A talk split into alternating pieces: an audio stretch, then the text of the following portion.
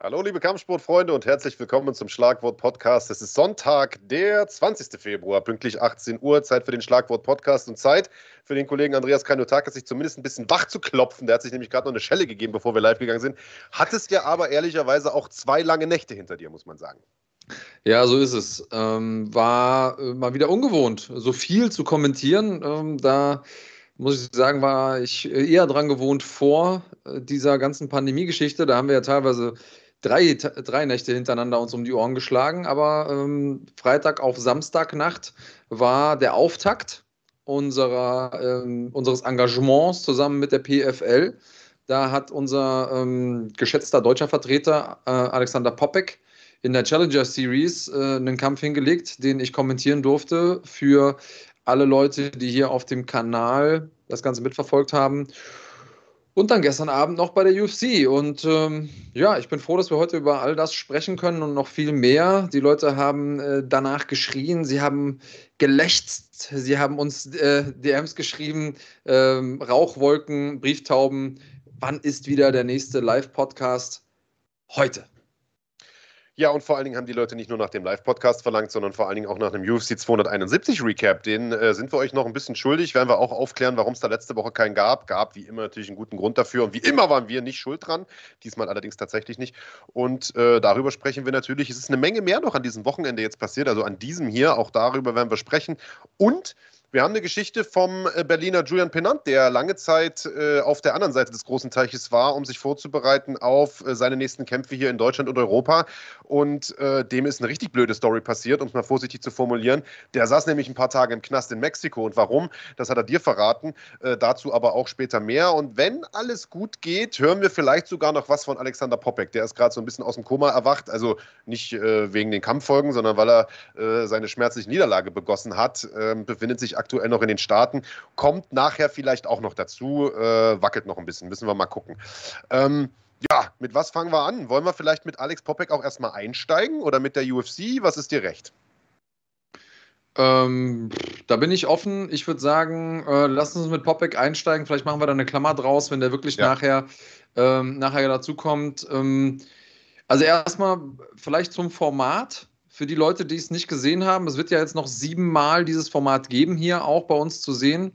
Ähm, es ist so, dass vier Kämpfe stattfinden an einem Abend pro Gewichtsklasse, also alle in derselben Gewichtsklasse. Die vier Sieger jeweils haben die Chance, weiterzukommen.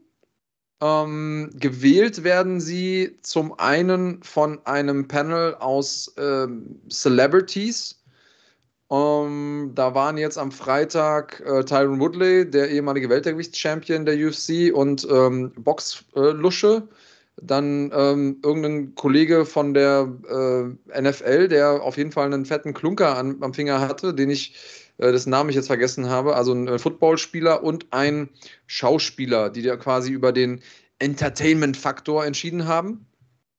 Und die Fans. Also die Fans selber konnten über, über Twitter äh, voten und äh, aus den vier Siegern quasi den herausfiltern, der sich qualifiziert für die reguläre Saison der PFL. Das war sozusagen die Bühne, das war das Spielfeld, auf dem sich da Alexander Popek getummelt hat. Ähm, war teilweise echt schwierig, weil auch ähm, ja, die Matchups ein bisschen schwierig waren äh, äh, teilweise. Und er hat, glaube ich, da auch den unangenehmsten Gegner mitbekommen und ähm, hat trotzdem einen guten Kampf gemacht. Oder wie hast du es gesehen? Ich sehe es genauso. Äh, er hat nicht nur einen der unbequemsten Gegner dort äh, bekommen mit Taylor Johnson, sondern tatsächlich auch einen der erfahrensten. Also der Mann hat, das haben wir im Vorfeld ja schon gesagt, mehrfach bei Bellator gekämpft, bei LFA gekämpft und so weiter. Also ausschließlich in, äh, in großen oder verhältnismäßig großen Organisationen in den USA. Und er ist ein sehr, sehr starker Ringer. Und das ist, ja, natürlich, das, ist natürlich, das weiß man, das Kryptonit für einen Striker. Alex Popek, einer, der seine Kämpfe am liebsten im Stand bestimmt, ein sehr, sehr gefährlicher Thai-Boxer ist, an seiner Takedown-Defense gearbeitet hat, aber in diesem Kampf trotzdem natürlich nicht vermeiden konnte, hier und da mal runtergenommen zu werden. Und ähm, er hat den Kampf nach Punkten am Ende verloren, nach drei Runden. Ihr könnt euch den Kampf äh, bei uns noch auf der Plattform reinziehen, wenn ihr äh, Kanalmitglied seid. Ähm, das heißt, äh, checkt das Ganze gern mal aus, bildet euch euer eigenes Urteil. Wir werden, wie gesagt, mit Alex wahrscheinlich nachher noch sprechen. Gegen 1845 eventuell wird er uns zugeschaltet sein. Solange können wir ja selber mal drüber äh, diskutieren. Er selbst hat nämlich gesagt, er hält das Ganze für ein Fehlurteil. Also er hat sich mhm. selbst als Sieger gesehen. Und ich muss sagen, Andreas, also sowas hört man ja häufig nach, nach äh, Punktentscheidungen mhm. oder nach knappen Kämpfen, aber ich sehe das jetzt nicht durch die deutsche Brille, wenn ich sage, da kann man ihm vielleicht sogar los. schon recht geben, oder? Also ich muss ganz ehrlich sagen, ich habe so gesehen, die ersten beiden Runden waren für mich bei Alex, ähm, auch wenn die erste vielleicht ein bisschen tief. knapper war. Die so letzte Runde hat er klar abgegeben ähm, an Johnson, das, das würde ich auch so sagen. Johnson, explosiv. Und ich war sogar kurz versucht, als, die, als das Urteil vorgelesen das wurde und es hieß, äh, alle drei Judges sehen es 29, 28, wollte ich daran sagen, ja, er hat es geschafft. Und dann hieß es für Johnson und da war ich so ein bisschen irritiert. Ähm, ich würde sagen, ist es ein Skandal? Wahrscheinlich nicht. Ähm, aber ich habe es auf jeden Fall anders gesehen. Ähm, du? Also ich, ja, ja, ich glaube, also ich bin bei dir wahrscheinlich kann man nicht meckern, wenn es sozusagen, oder dass es jetzt an den Johnson gegangen ist, insbesondere weil der nun auch der Ami ist, Amerika, Bellator-Veteran und so weiter, lässt sich dort vielleicht auch ein bisschen besser vermarkten oder, oder was. Aber ich glaube, es kommt, und das werdet ihr vielleicht auch bestätigen, wenn ihr euch den Kampf mal anguckt. Wir können den Kampfverlauf vielleicht auch mal kurz noch zusammenfassen für alle, die es nicht gesehen haben.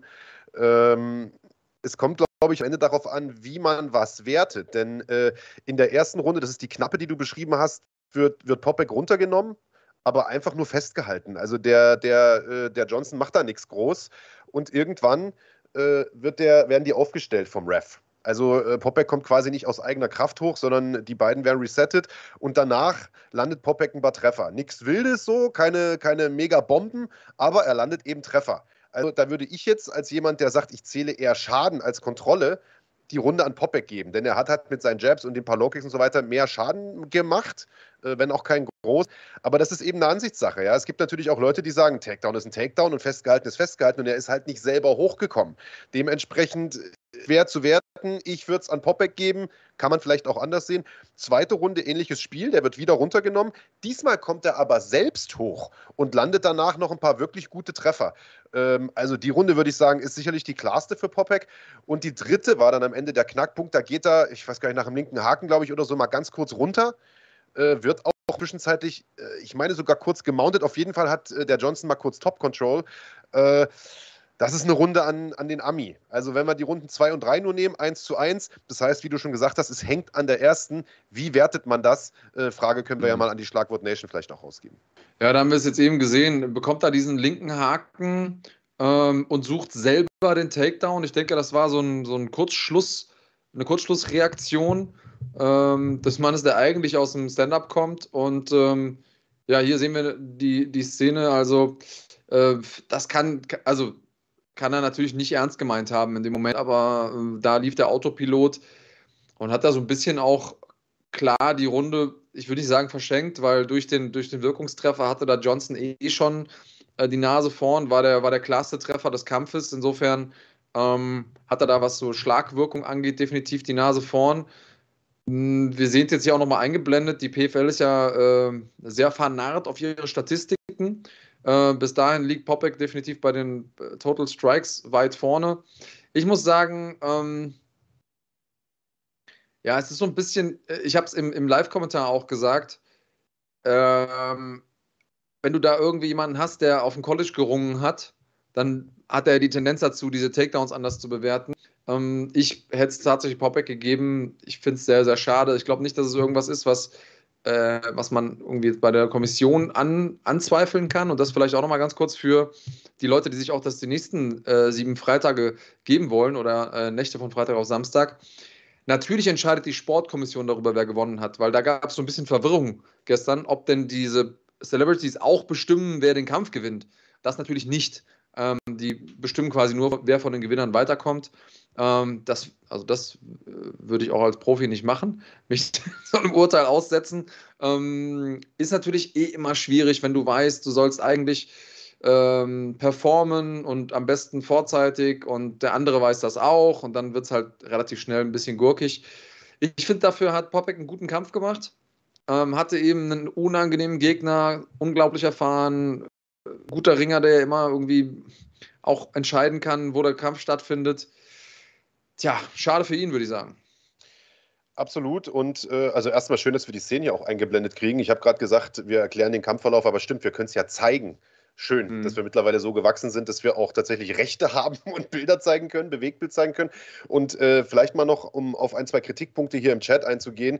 Ähm, hier haben sich ein, zwei Leute äh, darüber beschwert, dass es teilweise auch Längen gab zwischen den Kämpfen und dass es ärgerlich war, dass man äh, die Beurteilung der Celebrities nicht gehört hat. Äh, ich glaube, das fandst du auch ärgerlich, Andreas. Da konnten wir leider nichts zu. Die Tonspur wurde so angeliefert.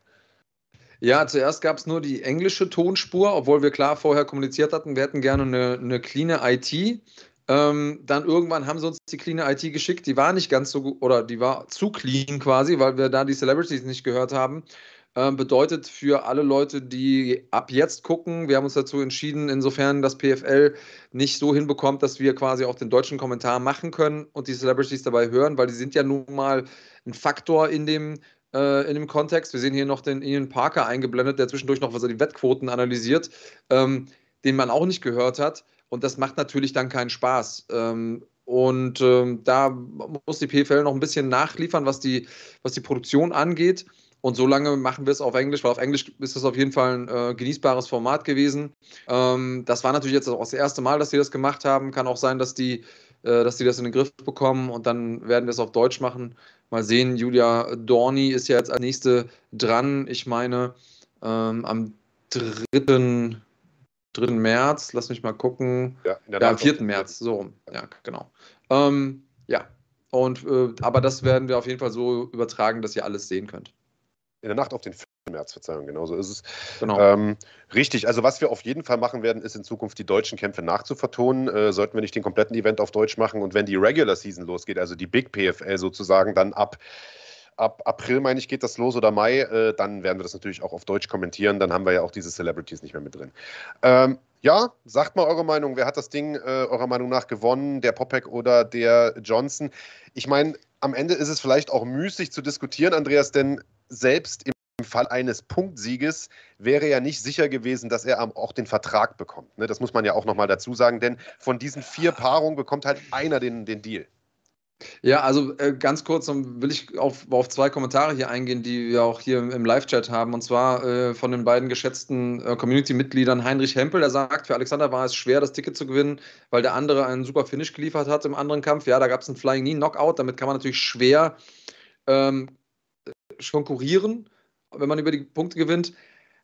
Aber am Ende des Tages ist es ja ein Profikampf gewesen und den willst du natürlich gewinnen, auch wenn es äh, an dem Abend quasi noch um eine höhere, äh, einen höheren Preis gab, ist erstmal das Wichtigste, dass du mit einem Sieg aus der Nummer rausgehst.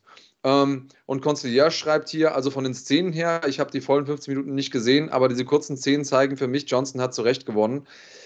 Ähm, ja, nein, weil du musst ja den Kampf, also nochmal, äh, ich weiß, dass du das weißt, Conciliage, aber es ist ein bisschen, ähm, es ist ein bisschen äh, verwirrend, wenn man das so sagt, denn du musst ja Runde für Runde werten. Und wir haben dir jetzt nur ähm, Szenen aus der letzten Runde eingeblendet. Und das war die schlechteste Runde für Popek, in der er halt getroffen wurde und gut kontrolliert. Ähm, ansonsten hat er immer so ein ganz klein bisschen Vorsprung gehabt pro Runde, was eigentlich reicht, um eine 10-9 zu bekommen. Insofern hätte ich trotzdem 2 zu 1 gegeben. Ähm, ja, äh, das sind so die beiden Sachen. Und äh, weil MK, äh, MK fragt, der Gewinner kriegt einen UFC-Vertrag. Wäre lustig. Nee, der hätte, äh, wäre quasi bei der PFL in die Saison gestartet. So ja. Gut, ich würde sagen, wir machen erstmal einen Haken an dieses Thema, äh, freuen uns auf die nächste Woche, denn da gibt es schon äh, die nächste PFL Challenger Series, äh, dann mit der nächsten äh, Gewichtsklasse auch. Ich weiß gar nicht, nächste Woche, wer ist da dran? Ich meine, es sind die Herren nochmal und zwar diesmal die Weltergewichte, oder? Ja, Genau so ist es. Ja. Und in der Woche darauf haben wir dann ja schon die Mädels. Und zwar interessanterweise, Andreas Kanyotakis, die Damen mit Julia Dorni, du hast es gesagt, im Gewicht. 155, mhm. also 70 äh, Gewichtsklasse. Das ist ungewöhnlich, das ist eigentlich keine übliche Frauengewichtsklasse. Und das ist ja auch der Grund, warum beispielsweise Kayla Harrison, die ja lange Zeit auch so ein bisschen das Aushängeschild der PFL war, momentan Schwierigkeiten hat, irgendwo unterzukommen. Die ist ja nach wie vor noch Free Agent. Äh, weder bei Bellator noch bei der UFC bekommt sie einen Fuß in die Tür, weil es einfach keine Leichtgewichtsklasse gibt. Aber bei der PFL unterschreibt sie ja offenbar auch nicht. Deswegen verstehe ich nicht so ganz, warum man dieses Nachwuchsformat in dieser Gewichtsklasse veranstaltet. Julia beispielsweise kämpft ja auch nicht äh, normalerweise im Leichtgewicht, sondern eigentlich im Federgewicht. Das heißt, sie tritt da eine Gewichtsklasse über ihre eigenen an. Und wer Julia kennt, ich meine, klar, die kämpft Sumo. ja, abseits des MMA-Cages, aber eben auch nicht gegen die dicken äh, Sumo-Ringer, sondern gegen Leute aus ihrer Gewichtsklasse. Und die ist schon, also wie, wie 70 Kilo sieht sie nicht unbedingt aus, auch wenn sie natürlich stabil und, und durchtrainiert ist. Also einfach wird das nicht im März. Einfach wird das nicht, vor allen Dingen, weil ihre große Stärke ja auch äh, vor allen Dingen in, im Clinch liegt und, äh, und im Bodenkampf. Und da fallen natürlich auch nochmal zusätzliche äh, Pfunde irgendwie ins Gewicht. Einfach ist es aber sowieso nicht. Ähm, dass die Luft da oben ganz dünn ist, musste ja auch jetzt Alexander Popek irgendwie, ähm, irgendwie merken. Ähm, schauen wir mal. Wir drücken ihr natürlich die Daumen. Äh, die Gute hat übrigens heute Geburtstag. Liebe Grüße gehen raus an der Stelle. Lass dich feiern. Ich meine, äh, nee, redet man nicht drüber, ne? Äh, über das Alter von Damen. 32 ist sie geworden. Ja. Schön. Nutze es aus. Gut, bei ihr reden wir ja auch über das Gewicht. Da kann man auch über das Alter sprechen. Ne? Gewicht haben wir ja jetzt schon mhm. abgeklärt. Gut, dann äh, Haken dran an die PFL. Äh, wie gesagt, mit dem Popek sprechen wir nachher wahrscheinlich nochmal. Drücken wir die Daumen, äh, dass er das noch schafft. Er holt sich erstmal einen Kaffee, hat er geschrieben. Äh, gucken wir mal. Äh, wo wir aber gerade beim Thema Kayla Harrison und äh, Julia Dorni, Schrägstrich, weibliche Judo-Spezialistinnen sind, können wir doch gleich irgendwie einen ganz eleganten Schlenker auf die UFC Fight Night von gestern machen. Denn da hat eine weitere Vertreterin aus dem deutschsprachigen Raum oder zumindest dem Dachraum Deutschland, Österreich, Schweiz einen starken Sieg eingefahren in der UFC, nämlich Stefanie Egger mit einem Ronda Rousey-mäßigen Judo-Hüftwurf und Ronda Rousey-mäßigen Armbar und dafür 50.000 Dollar Bonus abkassiert. Zwei Siege in Folge, 50k, kann man machen, ne? 50 G's, Baby! Yeah. Ja. Äh, freut mich natürlich für Sie, auch wenn, das wissen vielleicht viele nicht, wir so eine kleine ähm, Fehde haben, Stefanie Egger und ich. Sie ghostet mich nämlich auf Instagram. Ich habe sie schon ein paar Mal angefragt für ein, äh, für ein Interview, weil ich gedacht habe, ey, eine äh, UFC-Kämpferin aus dem Dachraum, die müssen wir doch mal hier zu Gast haben, in dem Podcast, wo es eben um deutschsprachiges MMA geht. Aber sie ignoriert mich Digga. geflissentlich es kommt ja auch immer auf die Art und Weise an, wie man jemanden anschreibt. Ne? Und wenn du in deiner hier äh, üblichen, unflätigen Art und Weise, ne, so selbstverständlich, selbstverständlich von oben herab, hätte ich dich auch erstmal geghostet, ehrlicherweise. Ich habe einfach geschrieben, Alter, Bock auf Interview, Fragezeichen. Ja, genau, genau. Mit oder ohne anfassen. Genau. War nicht richtig?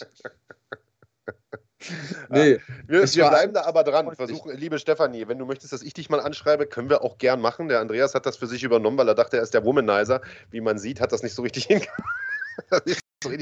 aber also, ich weiß nicht, wer das jemals behauptet hat, ich nicht. Hast du sie belästigt, Andreas Bartani Hempel. Aber unterm Strich muss man sagen, also sehr, sehr beeindruckende Vorstellung. Man muss sagen, äh, Stefanie Egger war Außenseiterin auch vor diesem Kampf. Mhm. Äh, und hat das also extrem gut gemacht. Erste Runde, hat da nicht viel anbrennen lassen. Äh, perfekte Performance und wie gesagt, jetzt zweiter Sieg in Folge in der UFC. Gut möglich, äh, dass da in dieser Gewichtsklasse äh, bald auch mal ein Ranking winkt. Ist gar nicht ja, so unrealistisch. Ist ja, das ist ja der Vorteil. Du hast gesagt, die Talentdichte bei den äh, Damen der Schöpfung ist ja nicht so hoch. Das heißt, man äh, hat den Vorteil, auch ein bisschen schneller nach oben zu geraten, aber auch den Nachteil, dass man relativ schnell auch ähm, ja, äh, ins Haifischbecken geworfen wird, denn ähm, da gibt es nicht viel mit Aufbauen oder so. Ähm, da muss man eben relativ schnell dann gegen die großen Namen ran und gegen die, äh, gegen die harten Brocken oder Bröckinnen quasi in dem Fall. Ähm, und äh, ja, ja, hoffen wir mal, dass es weitergeht für Stefanie Egger, die hier äh, großartig performt hat. Ihr feiert es auch. Äh, und wir hoffen, dass sie jetzt mal auch wahrscheinlich ist sie einfach so fokussiert von dem Kampf, dass sie, ähm, dass sie da immer erst keine Zeit für hat. Äh, und jetzt bestimmt ganz, ganz bald zu uns äh, in den Podcast kommt. Ja, wo wir gerade bei dem Thema sind, Heinrich Hempel fragt, Andreas, was ist denn mit dem Rakic? Den willst du doch auch gerne mal wieder in den Podcast holen. Das stimmt, das ist der nächste, den du vergrault hast, Andreas. Also vielleicht sollten wir aufhören, dass du die Leute anschreibst und lassen das lieber jemanden machen, der auch wirklich sympathisch ist. ja, wenn du einen kennst, sag Bescheid. Äh, also wird schwierig. Es ist ein rares Gut hier in unserem äh. Äh, Team. Da müssen wir schon die Susanne schicken. Äh, ja, dann muss ich es mal probieren. Ähm, Lass uns über den Hauptkampf noch sprechen. Also es war ja eine, eine, eine solide Fight Night, kann man sagen. Äh, mhm. war jetzt nicht so mega stark besetzt. Es waren, ein paar, es waren ein paar coole Highlights drauf, muss man sagen. Jim Miller beispielsweise hat einen starken Sieg geholt gegen Nicolas Motta. Nicolas Motta muss man nicht kennen, war UFC-Debütant, aber die Art und Weise, wie Miller das gemacht hat, einfach auch in seinem Alter 39, äh, jetzt gleichgezogen mit Donald Cerrone für die meisten UFC-Kämpfe in seiner Karriere. Also der Typ ist schon eine Maschine, äh, das muss man sagen. Joaquin Buckley, da hinkommen mit diesem komischen Selbstverteidigungsguru aus Detroit. Ich weiß nicht, ob ihr den kennt aus den sozialen Medien, der die Leute so mit Fingertipp irgendwie K.O. schlägt. Den hat er in seine Ecke sich geholt. Wie fandest du die Nummer? Ich glaube, Buckley ähm, hat das schlau gemacht. Der hat den sich ja geholt, so ein bisschen um, um Öffentlichkeitswirksamkeit zu erzeugen, um, um äh, so ein bisschen auch den, den Hype um seine Person ein bisschen aufzubauen schlau gemacht. Der Kampf war, das ist eben der Fluch. Joaquin Buckley kennt jetzt jeder für seinen Spinning äh, Wheelkick K.O. aus dem, aus dem Single-Leg-Versuch des Gegners und äh, halt ein paar anderen äh, Highlight-Reel-Finishes. Abdul äh, Rasak Al-Hassan genauso. Da denkt man, oh, wenn die aufeinandertreffen, da wird's irgendwie, da geht's nicht über die Runden.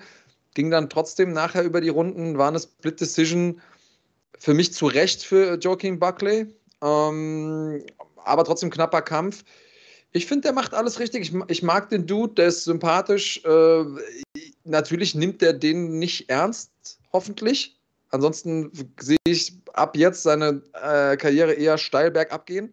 Ähm, aber als so als Stunt, als Promo-Stunt, fand ich gut. Das Ding ist, dass der Coach von Buckley irgendwie so, so ähnlich auch aussah wie dieser Dude. Und in der Rundenpause hast du den Coach nur so von halb hinten gesehen. Der hat dann auch so schwarze, gegelte, nach hingemachte Haare, bisschen dunklerer Teint. Und der hat super gute Anweisungen, den Fuck. Dieser Detroit äh, Selbstverteidiger gibt ja jetzt gute Anweisungen.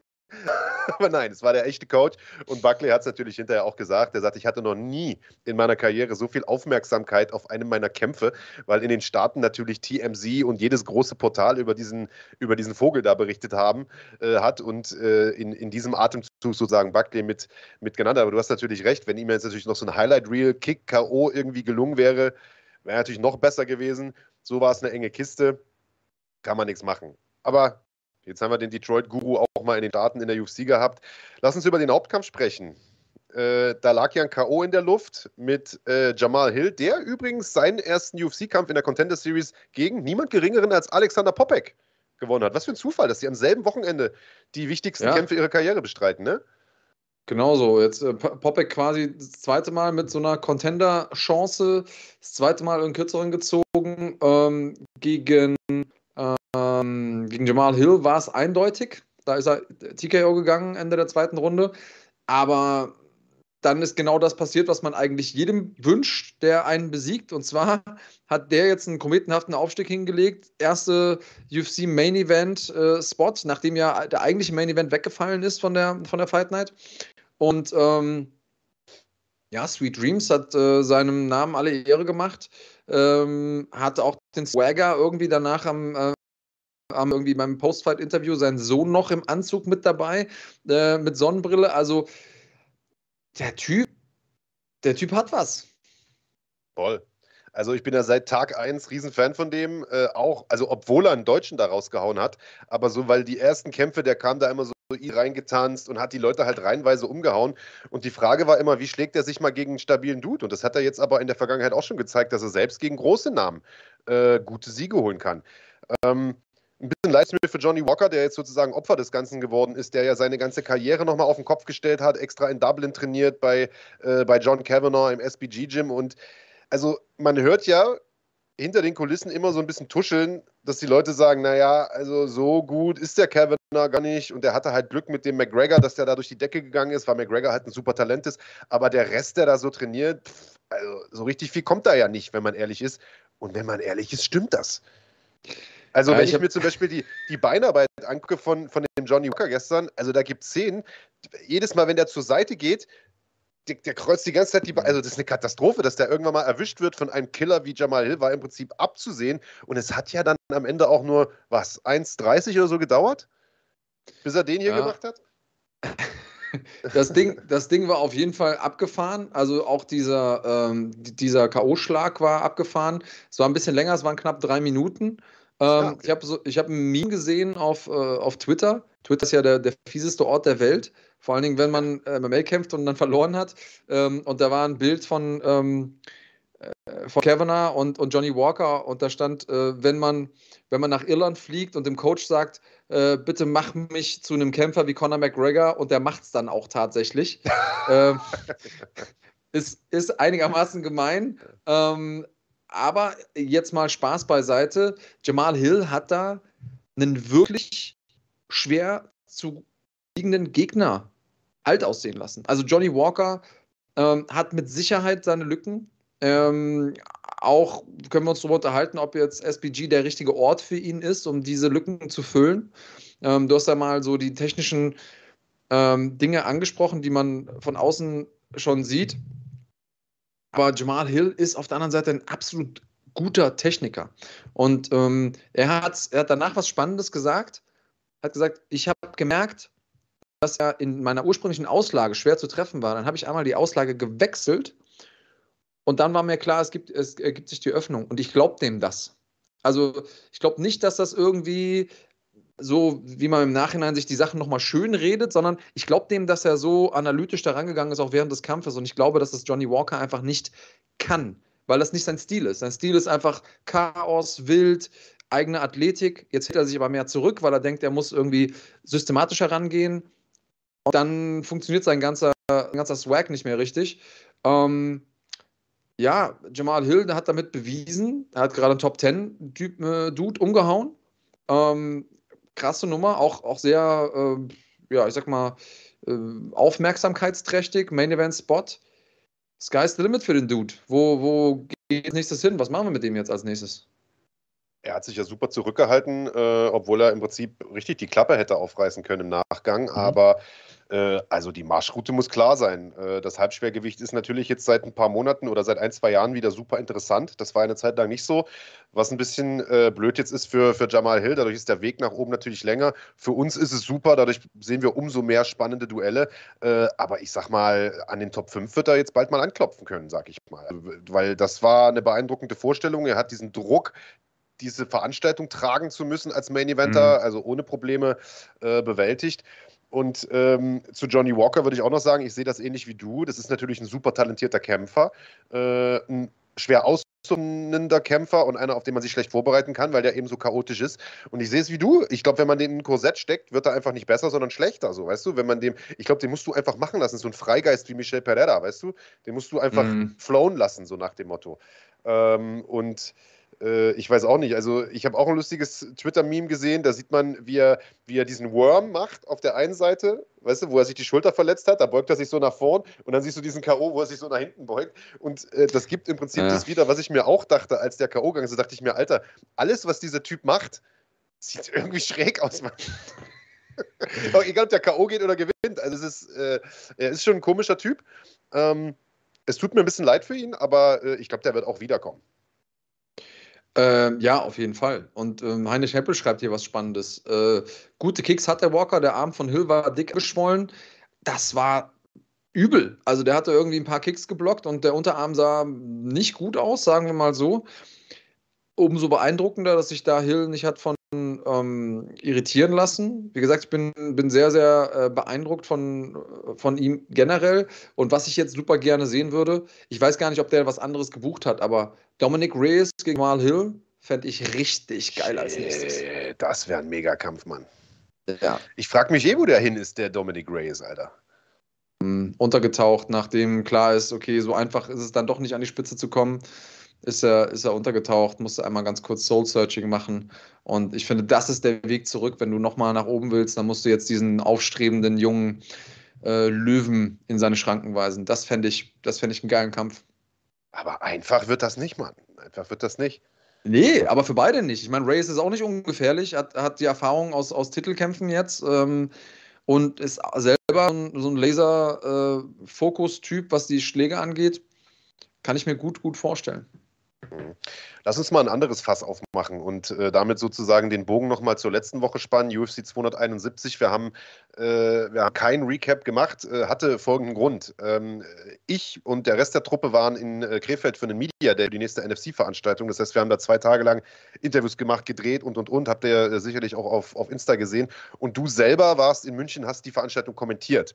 So, ja. Das heißt, wir waren an unterschiedlichen Orten äh, und zu der, also wir hätten den einerseits aufzeichnen können, diesen Recap, irgendwann Sonntag Sonntagmorgen, da wärst du aber schon im Zug gewesen, ich beim Dreh, das wäre gegangen. Mhm. Aber vom Zug aus, wisst ihr alle, Internet ist da schlecht, hätte nicht funktioniert. Wir hätten es abends live machen können, da wärst du schon zu Hause gewesen, da wäre ich aber im Zug gewesen, hätte also auch nicht funktioniert. Deswegen hatten wir überlegt, äh, dass ich das sozusagen vor Ort mache in Krefeld mit irgendeinem, äh, oder nicht mit irgendeinem, sondern mit einem bestimmten, relativ äh, namhaften deutschen Kämpfer, der uns aber kurzfristig abgesagt hatte aus äh, familiären Gründen. Die hatten da einen Notfall, da äh, ist alles gut an der Front. Deswegen hat es äh, diesen Podcast letzte Woche nicht gegeben. Und wir haben das PFL-Ding äh, rausgehauen. Asche auf unser Haupt. Äh, reichen wir jetzt kurz nach. Lass uns äh, dementsprechend mal ein Fass aufmachen. Es gibt Leute, die gesagt haben, der K.O. von Walker war gestaged. Der hätte sich da lang gemacht, einfach nur, weil es sah ein bisschen freakig aus, so cartoonmäßig, Arme nach hinten. Und dasselbe haben die Leute gesagt letzte Woche beim K.O. von Tuivasa gegen Derek Lewis. Was? Was? Also. Ja. Also. Ähm, ohne. Äh, nee, ich. ich äh, äh, man soll ja nicht fluchen in der Öffentlichkeit, aber Meinungen sind wie bestimmte Körperöffnungen, ja. Jeder hat, hat eins. Ich, äh, ich glaube ehrlich gesagt, dass ich mir schon zutraue, 99 ähm, Prozent aller gefakten K.O.s zu erkennen. Das waren beides keine. Und ähm, ich verstehe auch nicht, klar, wir sind in einer, in einer Zeit, in der sehr viel Misstrauen herrscht gegenüber allem, also von Medien über ähm, Regierungen bis hin zu auch diversen Sportbehörden und so weiter und so fort, verstehe ich alles. Aber was soll denn der große Plan dahinter sein? verstehe ich nicht. Ähm, was willst du denn einem Johnny Walker bezahlen, damit er den sterbenden Schwan macht? Ähm, wie willst du das timen in der Art und Weise? Und ähm, ganz im Ernst, den, den hätte ich nicht geglaubt, den K.O. Wenn ich, also wenn der nicht so authentisch gewesen wäre, den K.O., den Tuivasa da hingelegt hat gegen Derek Lewis, hätte ich ihm nicht geglaubt. Ähm, aber das Ding war real. Also der klappt da zusammen. Unser, unser Kahn hier sagt immer, äh, der macht das Klappmesser. Und da muss ich sofort dran denken in dem Moment, weil der wirklich also anders als Johnny Walker, vielleicht lass uns mal darüber sprechen. Es gibt ja unterschiedliche Arten von K.O.s äh, und auch nach Heftigkeit sortiert. Es gibt ja dieses, oh, ich gehe mal ganz kurz in die, in die Knie und bin dann wieder da, so ein leichtes äh, angeklingelt sein. Dann gibt es einmal, ich setze mich auf den Allerwertesten, bin aber noch da. Und dann gibt es die verschiedenen Umfallmodi. Und entweder fällt man eben zack nach vorne und fällt so zusammen. Das, das haben wir bei, äh, bei Lewis gesehen. Oder man macht halt das Brett das haben wir bei Walker gesehen. Das bedeutet aber, und bei den meisten MMA-KOs, achtet mal von jetzt auf dran, ist es so, dass man, dass die eigentlich erst angeklingelt werden und erst das, der zweite Treffer wirklich die Lichter ausknipst. Also meistens sind die im Stand gar nicht K.O., sondern es ist eigentlich so der zweite harte Treffer in Folge, dieser Folgetreffer, der eigentlich das Licht ausmacht. Und bei den beiden war es eben anders.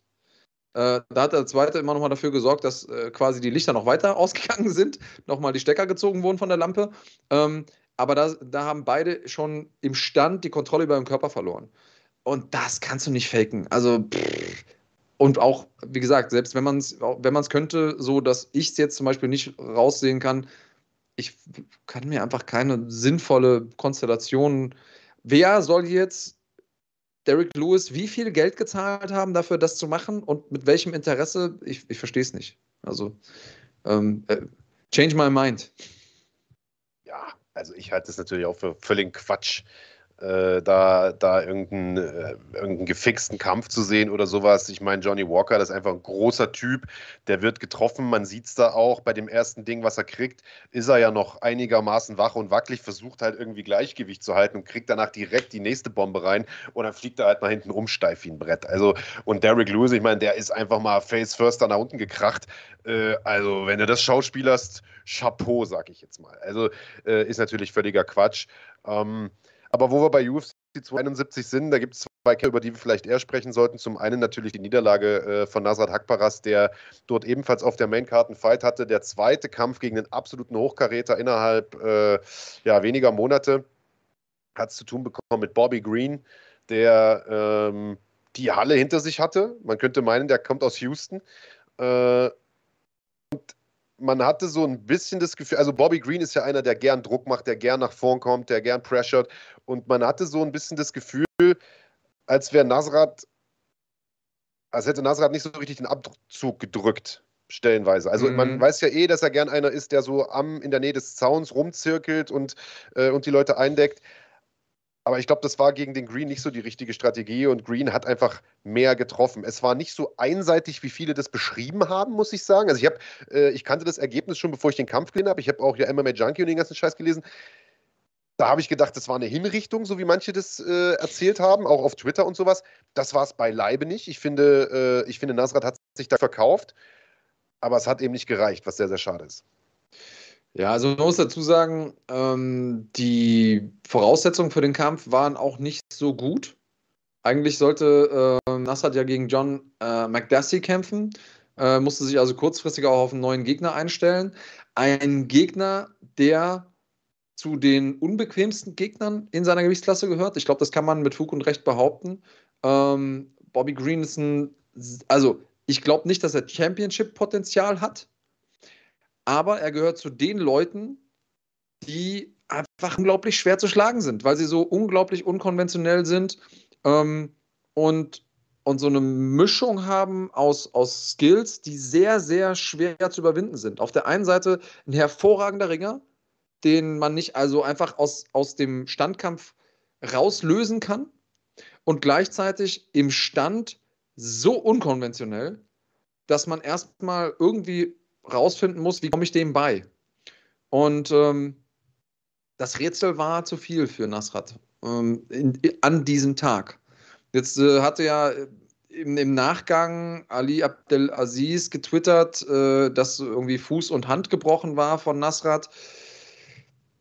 Weiß ich nicht, kann ich nichts zu sagen. Ähm, wenn ja, finde ich, ist das ein Kampf, den man nicht machen sollte in dem Moment. Also äh, Warrior Spirit hin oder her, aber wenn man da wirklich äh, so, so wichtige Teile seines Körpers nicht 100% bedienen kann in so einem wichtigen Kampf, vor allen Dingen, wenn man gerade aus einer Niederlage kommt, ähm, dann sollte man das nicht machen. Die Zahlen sprechen natürlich eine eindeutige Sprache. Wir sehen es hier eingeblendet, 188 gezählte Treffer, 76. Und Bobby Green hat diesen Airball-Begriff etabliert. Hat er gesagt, ich bin gut darin, die Leute quasi ins Leere schlagen zu lassen. Das ist das, was der macht. Und ich glaube, das ist einfach ein, ähm, das ist einfach ein Stil, auf den hätte sich Nasrat länger vorbereiten müssen. Der ist technisch genug, er ist, er ist versiert genug, er ist ähm, ähm, stark genug, um das zu machen, aber er hätte mehr Zeit gebraucht und er hätte 100% fit sein müssen, was er wahrscheinlich nicht war. Ähm, hätte, hätte Klarinette. Schade für Nasrat. Jetzt ist er hier mit zwei Niederlagen in Folge so ein bisschen mit dem Rücken zur Wand. Wie hast du es denn gesehen? Ja, genauso. Ich habe es ja gerade schon gesagt. Ich, ich glaube, er hat einfach ein bisschen, ich glaube, er hätte ab und zu mehr Druck machen müssen. Äh, in der letzten hat er es gemacht. In der letzten Runde ist er ein bisschen mehr nach vorn gekommen und hat da noch äh, besser getroffen. In den ersten zwei hat er einfach äh, hat sich, glaube ich, einfach von dem Druck von, von Bobby Green ein bisschen zurückdrängen lassen. Das ist natürlich von außen auch alles leichter gesagt als getan. Bobby Green, eigentlich ein Ringer, äh, ist in der UFC zu einem extrem starken Boxer mutiert. Äh, schwer dem beizukommen. Äh, du hast es gesagt, diese Airball-Geschichte, ich meine, der hat hervorragendes Distanzmanagement. Der hat im Prinzip die ganze Zeit hängende Deckung gehabt, wurde trotzdem kaum getroffen. War schon sehr, sehr beeindruckend. Ähm, kämpft jetzt einfach mal zwei Wochen später gegen Islam Makhachev. Bin ich mal sehr, sehr gespannt, wie das nächste Woche abläuft. Ähm, ich bin riesen Bobby Green-Fan, deswegen tue ich mich ja bei dem Kampf extrem schwer. Äh, hätte es Nasrat natürlich gegönnt und er hat ja selber gesagt, äh, sinngemäß, mich, mich bricht das nicht oder ich lasse mich von so etwas nicht brechen. Äh, das heißt, da ist offensichtlich die Intention da, stärker zurückzukommen und äh, du sagst es, also zwei Niederlagen in Folge klar, äh, die dritte Chance wird er bekommen und ich habe das Gefühl, dass man ihn bei der UFC auch sehr gut äh, leiden kann, dass er da einen Stein im Brett hat. Ähm, aber er wird sich natürlich weiter hinten jetzt erstmal anstellen müssen, nachdem er jetzt zwei wirkliche Top-Namen bekommen hat, äh, zweimal auch auf der Main-Card gekämpft hat. Ich glaube, gegen Dan Hooker auch. Äh, mhm dürfte er jetzt wahrscheinlich erstmal wieder einen, Kampf in den Prelims bekommen gegen einen, ähm, gegen einen nicht ganz so namhaften Gegner. Aber das ist vielleicht auch ganz okay so, um sich den Mund ein bisschen abzuputzen und zu rebounden äh, und dann nochmal anzugreifen. Nasrat ist jung, der ist noch keine 30 Jahre äh, und Sky is the limit. Eine Sache, die mir aufgefallen ist, ist, dass er durch Corona und so weiter ja lange Zeit nicht drüben war in Montreal. Äh, hatten wir ja im Interview auch mit ihm drüber gesprochen. Ähm, und er hatte jetzt in seiner Ecke seinen Bruder mit, äh, Abu Azaitan mit und er hatte auch Firas Sahabi dabei.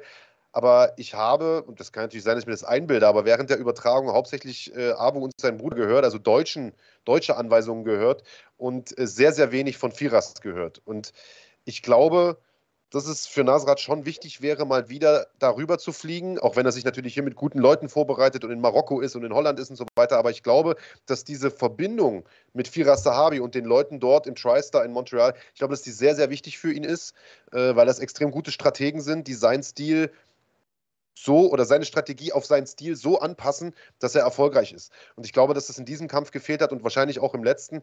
Ähm, ich würde jetzt einfach, wenn alles wieder offen ist, und so sieht es ja nun langsam aus, dass er dieses Jahr, also würde ich hoffen, dass er dieses Jahr nochmal rüberfliegt, da ein paar Wochen bleibt äh, und dann den nächsten Fight macht, weil ich glaube, dass das für seine Entwicklung sehr, sehr wichtig ist.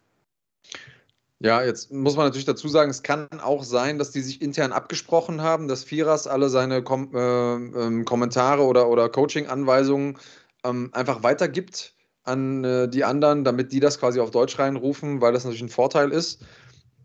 Aber prinzipiell bin ich bei dir. Ich glaube, dass ihm die Trainingsumgebung da in, in Montreal schon ganz gut getan hat.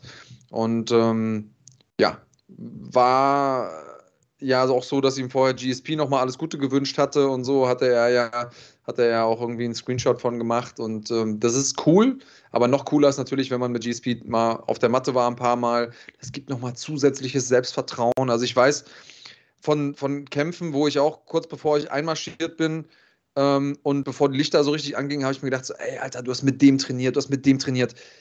Das kann, damit kann der nicht mithalten. Und das gibt einfach nochmal so einen, so einen zusätzlichen Push. Äh, bei mir war es jedenfalls so, ähm, ich wünsche auf jeden Fall Nasrat nur das Beste. Ich hoffe, dass er jetzt gesund ist. Er wurde ja auch operiert tatsächlich in den USA, relativ zeitnah nach dem Kampf. Ähm, gute Besserung also auch an der Stelle. Also irgendetwas ist da, war da.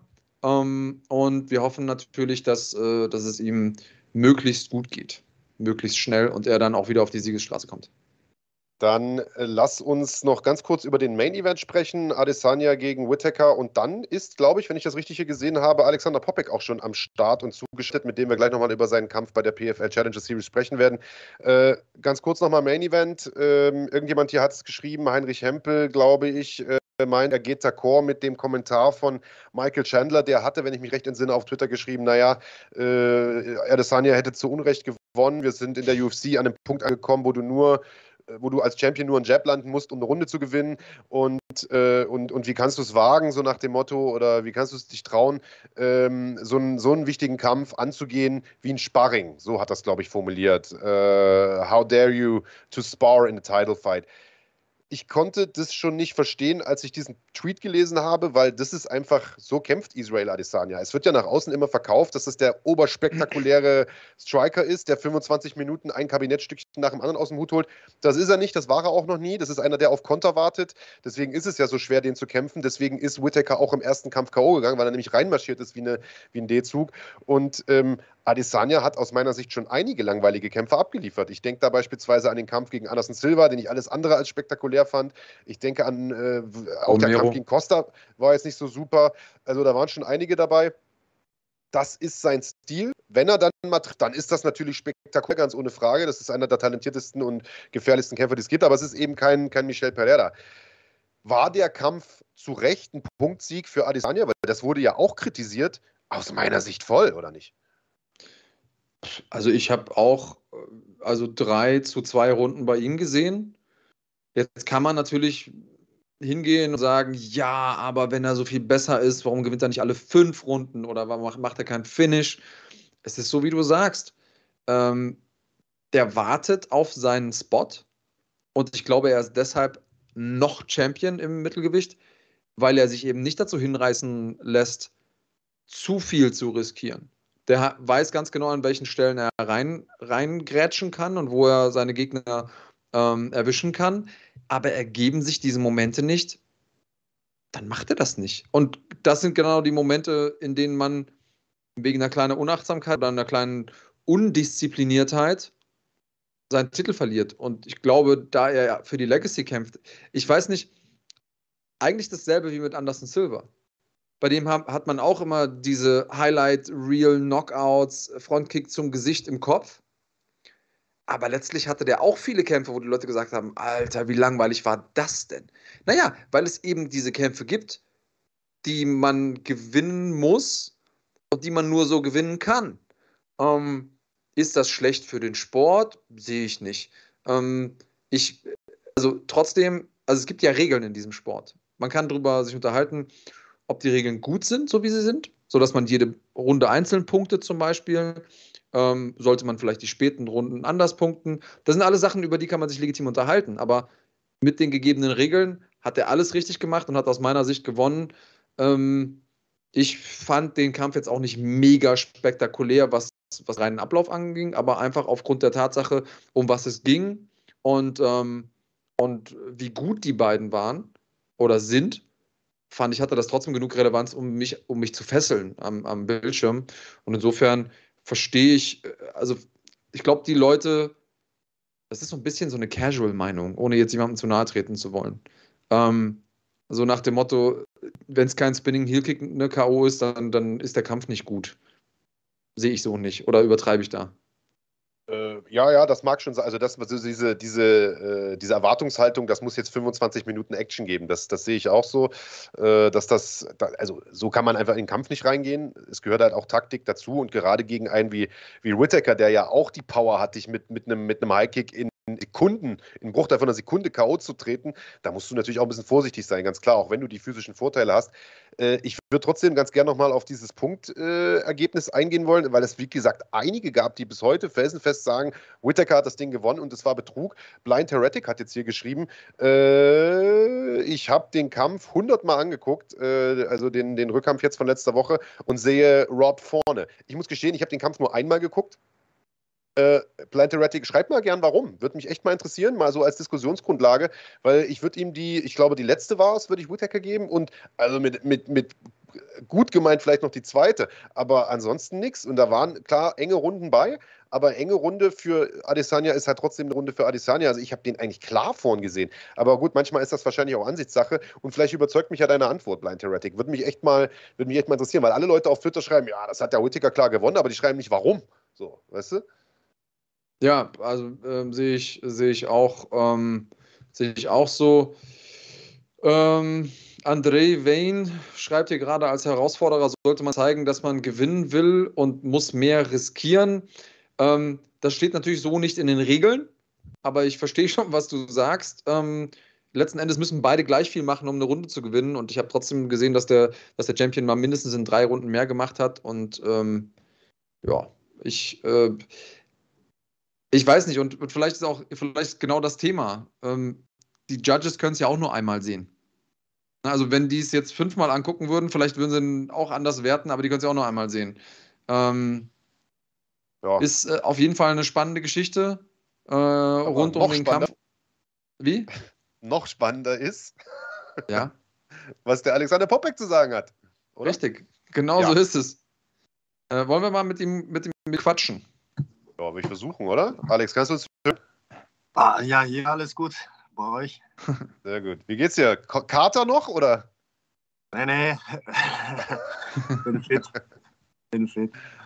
Ja, sehr gut. Ähm, wir haben über dein, also danke erstmal, dass du dir die Zeit nimmst, äh, hier direkt noch mit uns zu sprechen. Ähm, geile, geile Sache. Äh, wir haben über den Kampf gerade schon gesprochen und ähm, eingangs äh, in der Sendung. Und wir waren uns eigentlich beide einig, dass wir, also du hast ja selber schon gesagt, Fehlurteil sehe ich anders. Wir waren uns beide eigentlich einig, würden das so unterschreiben. Also wir hätten auch die ersten beiden Runden, wenn auch knapp, aber bei dir gesehen. Ähm, erzähl, wie hast du den Kampf? Wie, wie siehst du den Kampf? Warum glaubst du, du hast gewonnen? Also ich selber äh, wusste, wusste es gar nicht, wie die jetzt entscheiden werden. Ähm, ich habe mich durchweg über den Kampf schon gut gefühlt.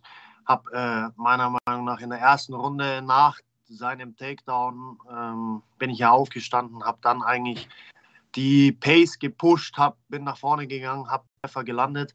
Ähm, ich denke, die zweite Runde habe ich klar gewonnen. Da hat äh, der Taylor kaum Aktivität gehabt. Und die dritte habe ich ja klar verloren. Ähm, deswegen, ich selber wusste erstmal gar nicht, ähm, wie die jetzt werten werden. Aufgrund der dritten Runde war ich halt so ein bisschen, fuck. Ähm, aber im Nachhinein kamen halt dann so viele Leute auch von, von den anderen Teams und, und andere Coaches und sogar die Commissioner äh, von, von, der Florida, State, State äh, Boxing, Commission. Die haben, die dann, dann viele, viele, viele Leute kamen, hey, was haben die da gesehen? Du hast ganz klar 2-1 Runden gewonnen. Also, also ich, war erstmal nicht selber derjenige, der hier geschrien hat, Fehlurteil, dies, das. Ähm, aber so viele Leute haben mir dann auch online geschrieben und vor Ort eben. Und dann habe ich das ähm, mehr und mehr realisiert und habe dann nochmal den Kampf natürlich ein paar Mal angeschaut und bin dann auch selbst der Meinung, ja, nach Runden ähm, habe ich 2-1 gewonnen. Ja, ich habe im, äh, im Livestream auch gesagt, so äh, Runde 1 knapp, so wie du es auch gesehen hast. Dadurch, dass du den Schaden gemacht hast, er die Kontrolle hatte und Schaden einfach höher bewertet wird, hätte ich dir die Runde gegeben. Ähm, Runde 2 habe ich auch klar bei dir gesehen. Runde 3 klar bei deinem Gegner. Deswegen war ich eigentlich in dem Moment, als es, äh, als es hieß, einstimmig 29, 28, war ich eigentlich schon innerlich und habe gefeiert. Da habe ich gesagt, ah geil, er hat es gemacht. Und als ich dann gehört habe, okay, äh, das war dann doch irgendwie der Ami, der den ähm, Zuspruch bekommen hat von den Punktrichtern, war ich schon verwundert, muss ich sagen. Ähm, wie gehst du jetzt damit um? Also, äh, wie gehst du mit diesem bitteren Geschmack um, den sowas äh, hinterlässt? Was hast du schon Pläne oder hast du es jetzt einfach erstmal versucht sacken zu lassen? Ähm, wie geht's dir gerade? Ja, ich denke, er war dann auch ähm, selber ein bisschen überrascht, weil er hat schon am Anfang der dritten dann die, die hat gepusht. Ich, ich glaube, ähm, sein, sein Corner hat ihm gesagt, hey, wir müssen das Ding jetzt holen, weil wir liegen zurück. Ähm, und nach der Entscheidung dann, äh, ja, was soll ich sagen, es ist wie es ist. Ne? Ich nehme es halt so, so wie ein äh, Martial Artist. Ich kann mich da jetzt nicht äh, aufregen und, ah, fuck, was, was ist das? Ist natürlich eine bittere Pille, absolut, keine Frage. Ich wäre natürlich gerne mit einem Sieg nach Hause gekommen oder auch äh, weitergekommen. Äh, weitere Verträge mit der PFL, wie auch immer. Das ist natürlich sehr, sehr bitter. Und ähm, mit der Tatsache, dass viele Leute sagen, ich habe jetzt 2-1 eigentlich gewonnen, kann ich mir nichts kaufen. Das ist auch das ist ganz klar so. Trotzdem denke ich für mich selbst, und das ist äh, das Wichtigste, ich bin mit meiner Leistung schon zufrieden, kann da viel äh, aus dem Kampf mitnehmen, habe an Erfahrung ähm, gewonnen. Und ja, jetzt schauen wir einfach mal, wie es weitergeht. Da habe ich jetzt erstmal noch gar keine konkreten, äh, konkreten Pläne. Ich denke, ich habe Deutschland, deutsches MMA auch äh, gut repräsentiert in dem Kampf auf jeden Fall. Ähm, habe Herz bewiesen, habe hab gutes Striking gezeigt und so weiter. Ähm, ja, jetzt erstmal ein bisschen relaxen, wieder dann nach Hause kommen, Familie und so weiter und dann schauen wir mal. Geht auf jeden Fall, ja, geht auf jeden Fall weiter. Ich fand den Stil, auch wenn es natürlich zu erwarten war, äh, von deinem Gegner ein bisschen frustrierend, ehrlich gesagt. Ähm, war klar, der wird dich ringen, der wird dich versuchen, schnell runterzunehmen. In der zweiten Runde bist du auch gut wieder hochge äh, hochgescrambled. In der ersten gab es dann den Stand-up durch den Referee, aber aus meiner Sicht sehr, sehr spät, denn der Taylor Johnson hat im Prinzip nichts gemacht, als da, äh, ich sag, gemütlich auf dir rumzuliegen. Hättest da deiner Meinung nach ein bisschen eher einen Stand-up geben müssen? Äh, in beiden ja. Runden. Ähm, also in der ersten äh, hat mich ja getaggt und ich, ich bin ähm, am Käfig so gesessen, ähm, bin dann auch irgendwann aufgestanden und dann hat er mich ja nur am, am Cage gehalten, ohne irgendwas zu machen. Also ja. äh, der eine oder andere Ref hätte da sicher früher auch äh, getrennt. Äh, wir waren ja dann fast irgendwie, ich weiß gar nicht, eineinhalb Minuten oder so, nur am Käfig gestanden. Ich ähm, wollte ehrlich gesagt, also ich vom, vom, vom Mindset her wusste ich schon natürlich jetzt andere Kohlen rausdrehen, aber vom, vom Fight IQ her muss man halt immer überlegen, wenn man das jetzt macht gegen einen guten Ringer, dann ähm, gibt man ihm natürlich auch die Möglichkeit, wieder einen Takedown ähm, anzusetzen in dem Moment, wo man verteidigen will. Deswegen, ich habe halt auf den perfekten Moment gewartet. Ähm, und irgendwann hat halt dann der Ref äh, getrennt, aber möglicherweise hätte der ein oder andere Ref sicherlich auch schon früher getrennt, ja. Jetzt hast du es angesprochen, ähm, Familie ist jetzt erstmal angesagt, ein bisschen runterkommen, äh, ich sag mal in Anführungsstrichen Wunden lecken. Also, du bist ja gerade Papp geworden, habe ich gehört. Gratulation nochmal an der, an der Stelle. Ähm, jetzt äh, will ich dich da gar nicht äh, groß quasi verhaften, aber wie findest du das Format an sich? Also diese Idee von, es gibt ein Celebrity Panel, ähm, die Gewinner werden dann nochmal nach vorne gerufen. Das hast du ja auch alles irgendwie verfolgt. Ähm, es gab ja diesen Flying Knee Knockout auch vor dir in dem Kampf. War das auch so was, wo du vielleicht auch im Hinterkopf hattest, oha, wenn ich das jetzt noch toppen will, dann, dann muss ich was Besonderes rausholen oder hat dich das überhaupt nicht beschäftigt? Ähm, hat mich nicht beschäftigt, weil für mich ist ein Kampf ein Kampf. Ich gehe da rein mit einer Strategie ähm, und, und will den Kampf einfach gewinnen. Also ich ich weiß nicht, mich, mich tun jetzt diese Celebrities nicht ähm, irgendwie beeinflussen, dass ich dann plötzlich hier mit Saltos in den Käfig springe oder solche Geschichten. Ich, ich kämpfe halt so mein Gameplan und wenn es klappt, dann klappt äh, Wenn die dann davon überzeugt sind, ist schön. Aber am Ende des Tages ist es halt ein Kampf, da muss man äh, smart äh, auch kämpfen, meiner Meinung nach. Ich finde es bisschen schwierig, nur aufgrund irgendwelchen Celebrities, dann soll man hier Risiko gehen. Das ist halt, da steht immer viel auf dem Spiel und ein ähm, bisschen Risiko, klar, absolut, ja. Ähm, um den Kampf zu gewinnen, manchmal muss man ja auch Risiko gehen.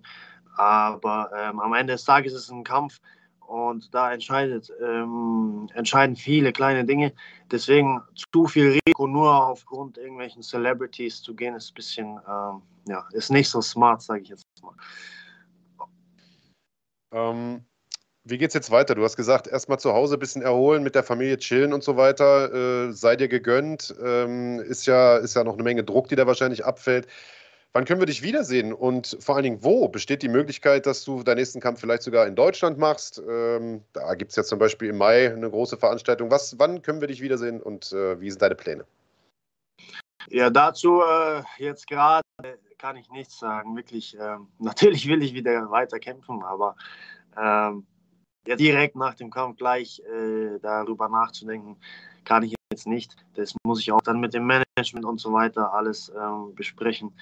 Einfach mal schauen, ja. Viele, sicherlich gibt es viele Optionen und wir werden sehen.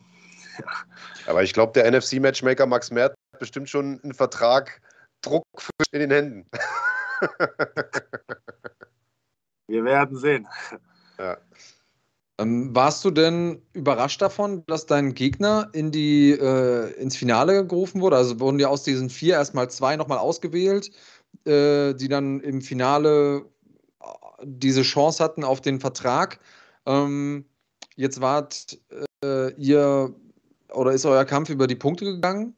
Davor gab es eben auch noch ein Finish. Ähm, warst du überrascht, dass er da ins Finale gekommen ist? Hast du das überhaupt noch mitverfolgt oder war dir das egal? Ähm, ja, ich war dann ähm, im Hintergrund, habe dann schon noch zugeschaut, letzten Kampf und auch dann diese Entscheidung. Ähm, ich war schon überrascht. Ähm, ich dachte halt, der, also der Brasilianer auf jeden Fall und der Josh Silveira dachte ich halt, weil er hat ja auch einen Finish geholt und er hat eine gute Fanbase natürlich auch in Florida, einfach aufgrund dessen, weil er von hier kommt. Ähm, aber es wurde ja entschieden, ähm, ich glaube, der, der Ray Sefo hatte eine Stimme, die Fans auf, auf Twitter hatten eine Stimme und dieses Celebrity Panel hatte eine Stimme ähm, für die finale Entscheidung. Und ja, ich war schon überrascht, dass er da, da noch im, im Finale stand. Also wenn er jetzt den Contract bekommen hätte mit, mit so einem engen Kampf, wäre halt schon für mich dann auch irgendwie nochmal noch mal mehr bitter gewesen, ja. Okay, ähm, na gut, Alex, dann äh, hoffen wir mal, du machst dir noch eine nette Zeit. ähm, verdaust das so gut, aber da mache ich mir jetzt weniger Gedanken. Ich glaube, da bist du stabil genug mental für und hoffe, wir sehen dich bald wieder. Ähm, wie gesagt, dein Weg ist noch lange nicht am Ende. Du bist ein junger Kerl. Ähm, vielen Dank, dass du dir die Zeit heute genommen hast. Ja, vielen Dank euch für die, für die Möglichkeit. Immer gerne.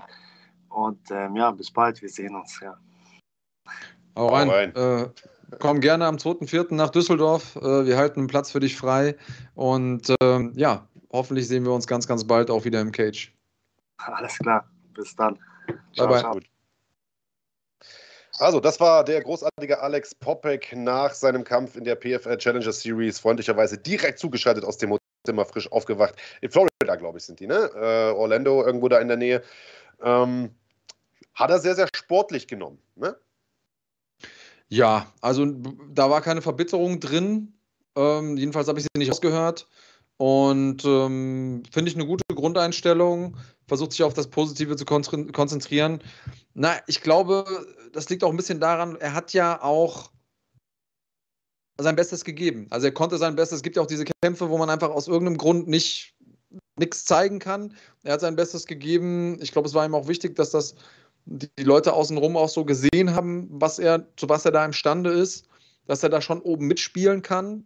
Es hat halt heute nicht gereicht. Ähm, das ist schon so ein, so ein kleiner Trost, den er, glaube ich, mit nach Hause nimmt, aber der Sieg wäre um einiges süßer gewesen. Das ganz ohne Frage. Aber wie gesagt, äh, ich glaube, sein Weg ist noch lange nicht zu Ende. Von ihm werden wir noch eine Menge sehen. Und er ist ja auch nicht der einzige Deutsche sozusagen im äh, diesjährigen Kader der PFL. Julia Dorni, wie gesagt, in zwei Wochen äh, am Start, ebenfalls in der Challenger Series. Und wenn dann die Regular Season losgeht, dann haben wir mit Hatif Moel und Sabah Bolagi noch zwei Vertreter die schon safe in der PFL drin sind. Und das Schöne ist, ihr kennt das aus der NFC Series, da kann man auch mal einen verlieren äh, in der Regular Season. Wenn man genug Punkte in den anderen Kämpfen sammelt, kann es in die Playoffs schaffen. Und äh, dass das möglich ist, haben wir ja beispielsweise in der NFC Series gesehen durch Christian Macht, der seinen ersten Kampf auch verloren hat und am Ende das ganze Ding gewonnen hat. Also alles ist möglich äh, im MMA. Ihr seht die komplette Saison der PFL und natürlich auch die komplette Challenger Series bei Fighting auf YouTube. Die Challenger-Kämpfe alle im äh, Basic-Abo, die Regular Season und die Playoffs der PFL, also die äh, sozusagen großen Kämpfe, die dann im äh, Premium-Abo für 9,99. Also gern mal zuschlagen. Ja, Anders, was gab es noch dieses Wochenende? Bärnackel wurde gekämpft, zum Beispiel. Bärnackel wurde gekämpft und äh, da ist ähm, eine Sache relativ deutlich geworden aus meiner Sicht und zwar, dass es nicht von der Kommission beaufsichtigt wird. Denn die Jungs sahen schon auffällig fit aus, sag ich mal. Er hat Chad Mendes vor allen Dingen, der sah aus, als wäre, der war ja schon immer richtig stabil, aber der sah aus wie der unglaubliche Hulk in Mini-Format. Alter, der hat einfach äh, Muskeln an Stellen, wo ich noch nicht mal Stellen habe. Ja, der hatte, also da hatten nicht nur die Muskeln Adern, sondern da hatten sogar die Adern auf den Muskeln Adern und Muskeln. ja, aber hat der funktioniert für ihn?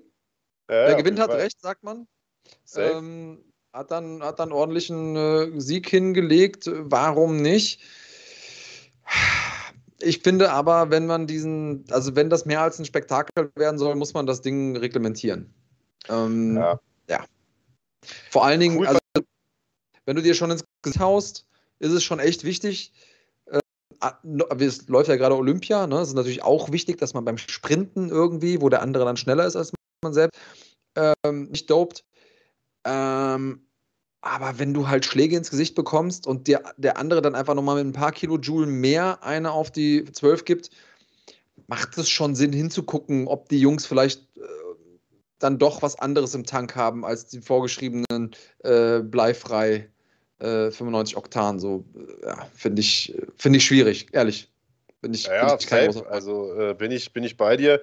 Äh, und also auch die Leute, die man da generell kämpfen lässt, ist ja zum Teil auch echt bedenklich. Also das sind ja Jungs mit äh, also nachweislich mentalen Problemen und so weiter. Mike Perry hat da ja eine unglaubliche Schlacht hingelegt gegen diesen Typen. Ich weiß immer nicht, wie er heißt, diesen Let Bang Bro Kollegen, der bei TAF früher mal dabei war, der im Übrigen lustigerweise, und das ist auch so ein bisschen bezeichnend für, äh, für sagen wir mal, den Kerl, in dem Interview im Vorfeld gesagt hat, äh, er ist ja äh, auch ein cleverer Kerl, sein IQ beträge, äh, betrüge 200 Prozent.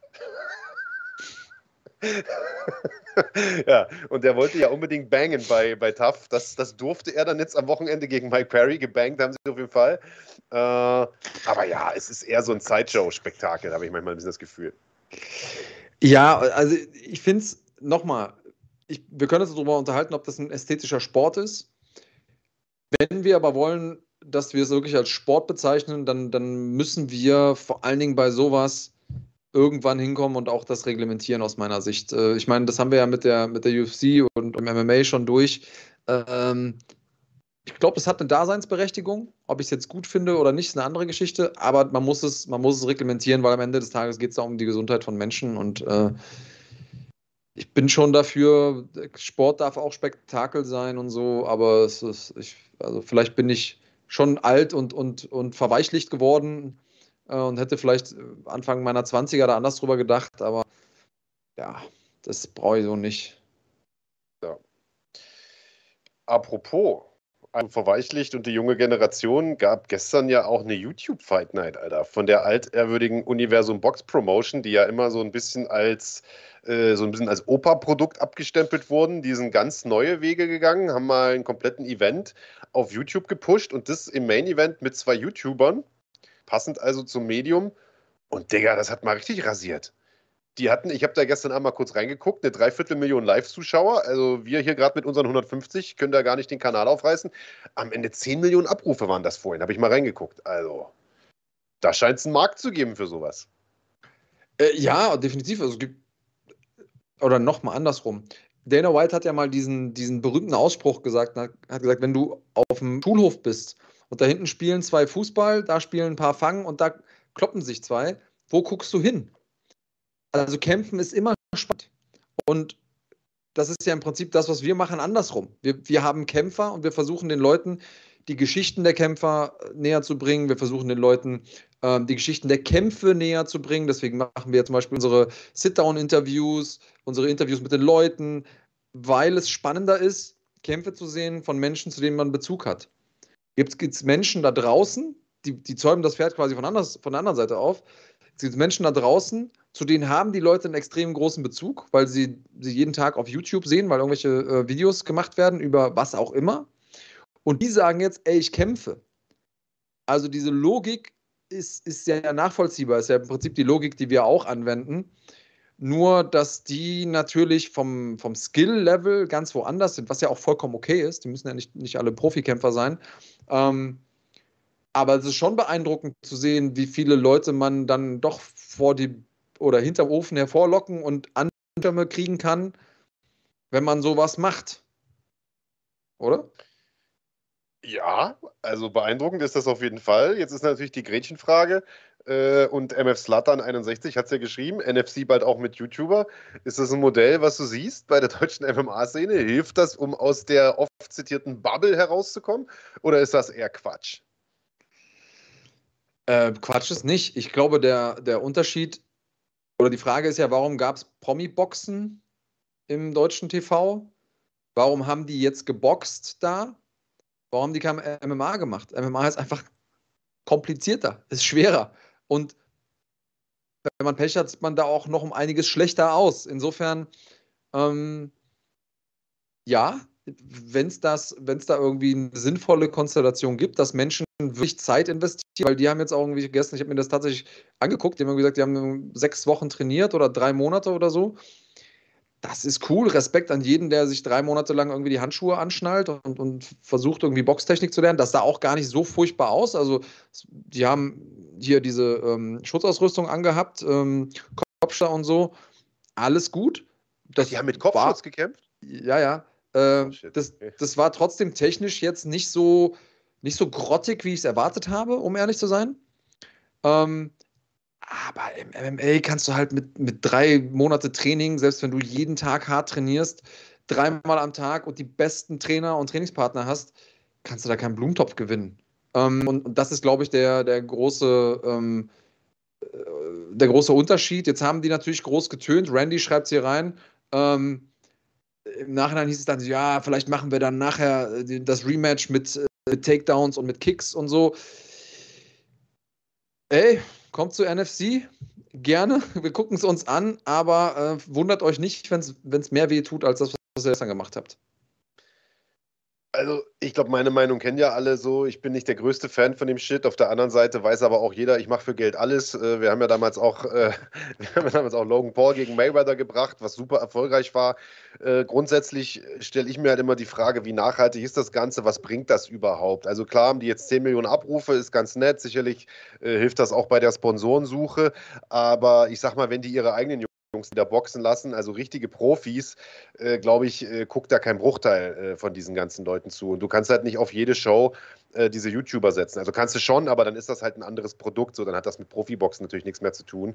Äh, das heißt, ich bin ehrlicherweise schon noch ein bisschen skeptisch, weil ich nicht weiß, wie viel von diesem Effekt bleibt hängen, sozusagen, auf Dauer, weißt du? Und, und äh, inwiefern machst du dir vielleicht auch ein bisschen Fanbase kaputt? Also, wenn wir jetzt mal angenommen bei NFC zwei so Typen da reinstellen würden äh, und noch dazu im Hauptkampf, ich glaube, da würdest du dir eine Menge Kredibilität vielleicht auch kaputt machen. Äh, also ich, ja, weiß ich nicht. Also ich wäre jetzt vielleicht nicht dagegen zu sagen, man lässt die da im Vorprogramm irgendwo was machen oder im den dritt-, viert-, letzten Kampf oder so. Aber als Hauptkampf, ich weiß nicht, Digga. Aber gut, auf der anderen Seite Zahlen lügen nicht, ne? Heinrich Hempel schreibt, die waren nie unter 230 Live-Zuschauern, 230.000 Live-Zuschauern den ganzen Abend. Das ist natürlich schon, äh, das ist natürlich schon eine Hausnummer, ne? Ja, wir haben heute keine 230 Live-Zuschauer. Ohne die 1000. Ohne, ohne K, ja ohne das hin.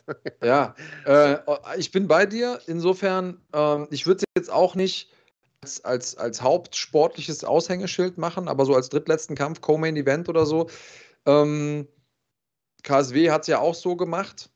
Hat ja auch über diese, diese Promi-Fights quasi Aufmerksamkeit ergattert und dann später die, die, die sportlich relevanten Dinger quasi untergeschoben, sodass die Leute das kaum mitbekommen haben und, und in Kontakt sind mit dem Sport. Ähm, ja, keine Ahnung. Jetzt müssen wir nur noch YouTuber finden, die verrückt genug sind. Ja, da findet sich doch bestimmt wer. Also, wenn ihr Bock habt, euch zu kloppen, schreibt mal. Wir kriegen euch schon irgendwo unter. Ähm, was gab es ansonsten noch? Ja, richtige Boxkämpfe gab es natürlich auch. Amir Khan ähm, hat äh, nach oder seinen wahrscheinlich letzten oder hoffentlich letzten Karrierekampf gemacht äh, gegen Cal Brook. Die beiden äh, sollten eigentlich schon vor vielen, vielen Monaten äh, mal oder ja, vielen, vielen Sommern sogar äh, mal gegeneinander kämpfen. Ich glaube, 17 Jahre oder so hat das gedauert. Äh, jetzt sozusagen im Herbst oder Spätherbst. Wobei so viel Spätherbst ist gar nicht. Beide sind, glaube ich, 35, aber ja, schon gegen Ende der Karrieren haben sie es dann doch nochmal gegeneinander den Ring geschafft und das Ganze ist doch relativ einseitig geworden. Ich weiß nicht, wer es geguckt hat. Äh, Amir Khan wie immer äh, Herz gezeigt, aber doch auseinandergenommen worden und dann, äh, ich meine, in der sechsten Runde oder so auch aus dem Kampf genommen worden. Ähm, Hut ab von einer starken Karriere. Der hat wirklich jeden geboxt, der Rang und Namen hatte, muss man sagen, in seiner Rechtsklasse. Von Canelo über weiß ich nicht wen. Also, das ist ein Who is Who. Wenn man da mal reinguckt, äh, Cal Brook hat sich da nochmal ein Denkmal gesetzt. Auch der ist ja nicht mehr der Jüngste, will jetzt nochmal oben angreifen. Äh, ja, da wird aber wahrscheinlich äh, ein bisschen mehr Druck vom Gegner kommen als gestern Abend. Ähm, Wer es nicht gesehen hat, ich glaube, auf Bild Plus kann man sich das Ganze noch angucken. Ansonsten, Andreas Kranjotakis, haben wir noch ein Interview im Gepäck, oder?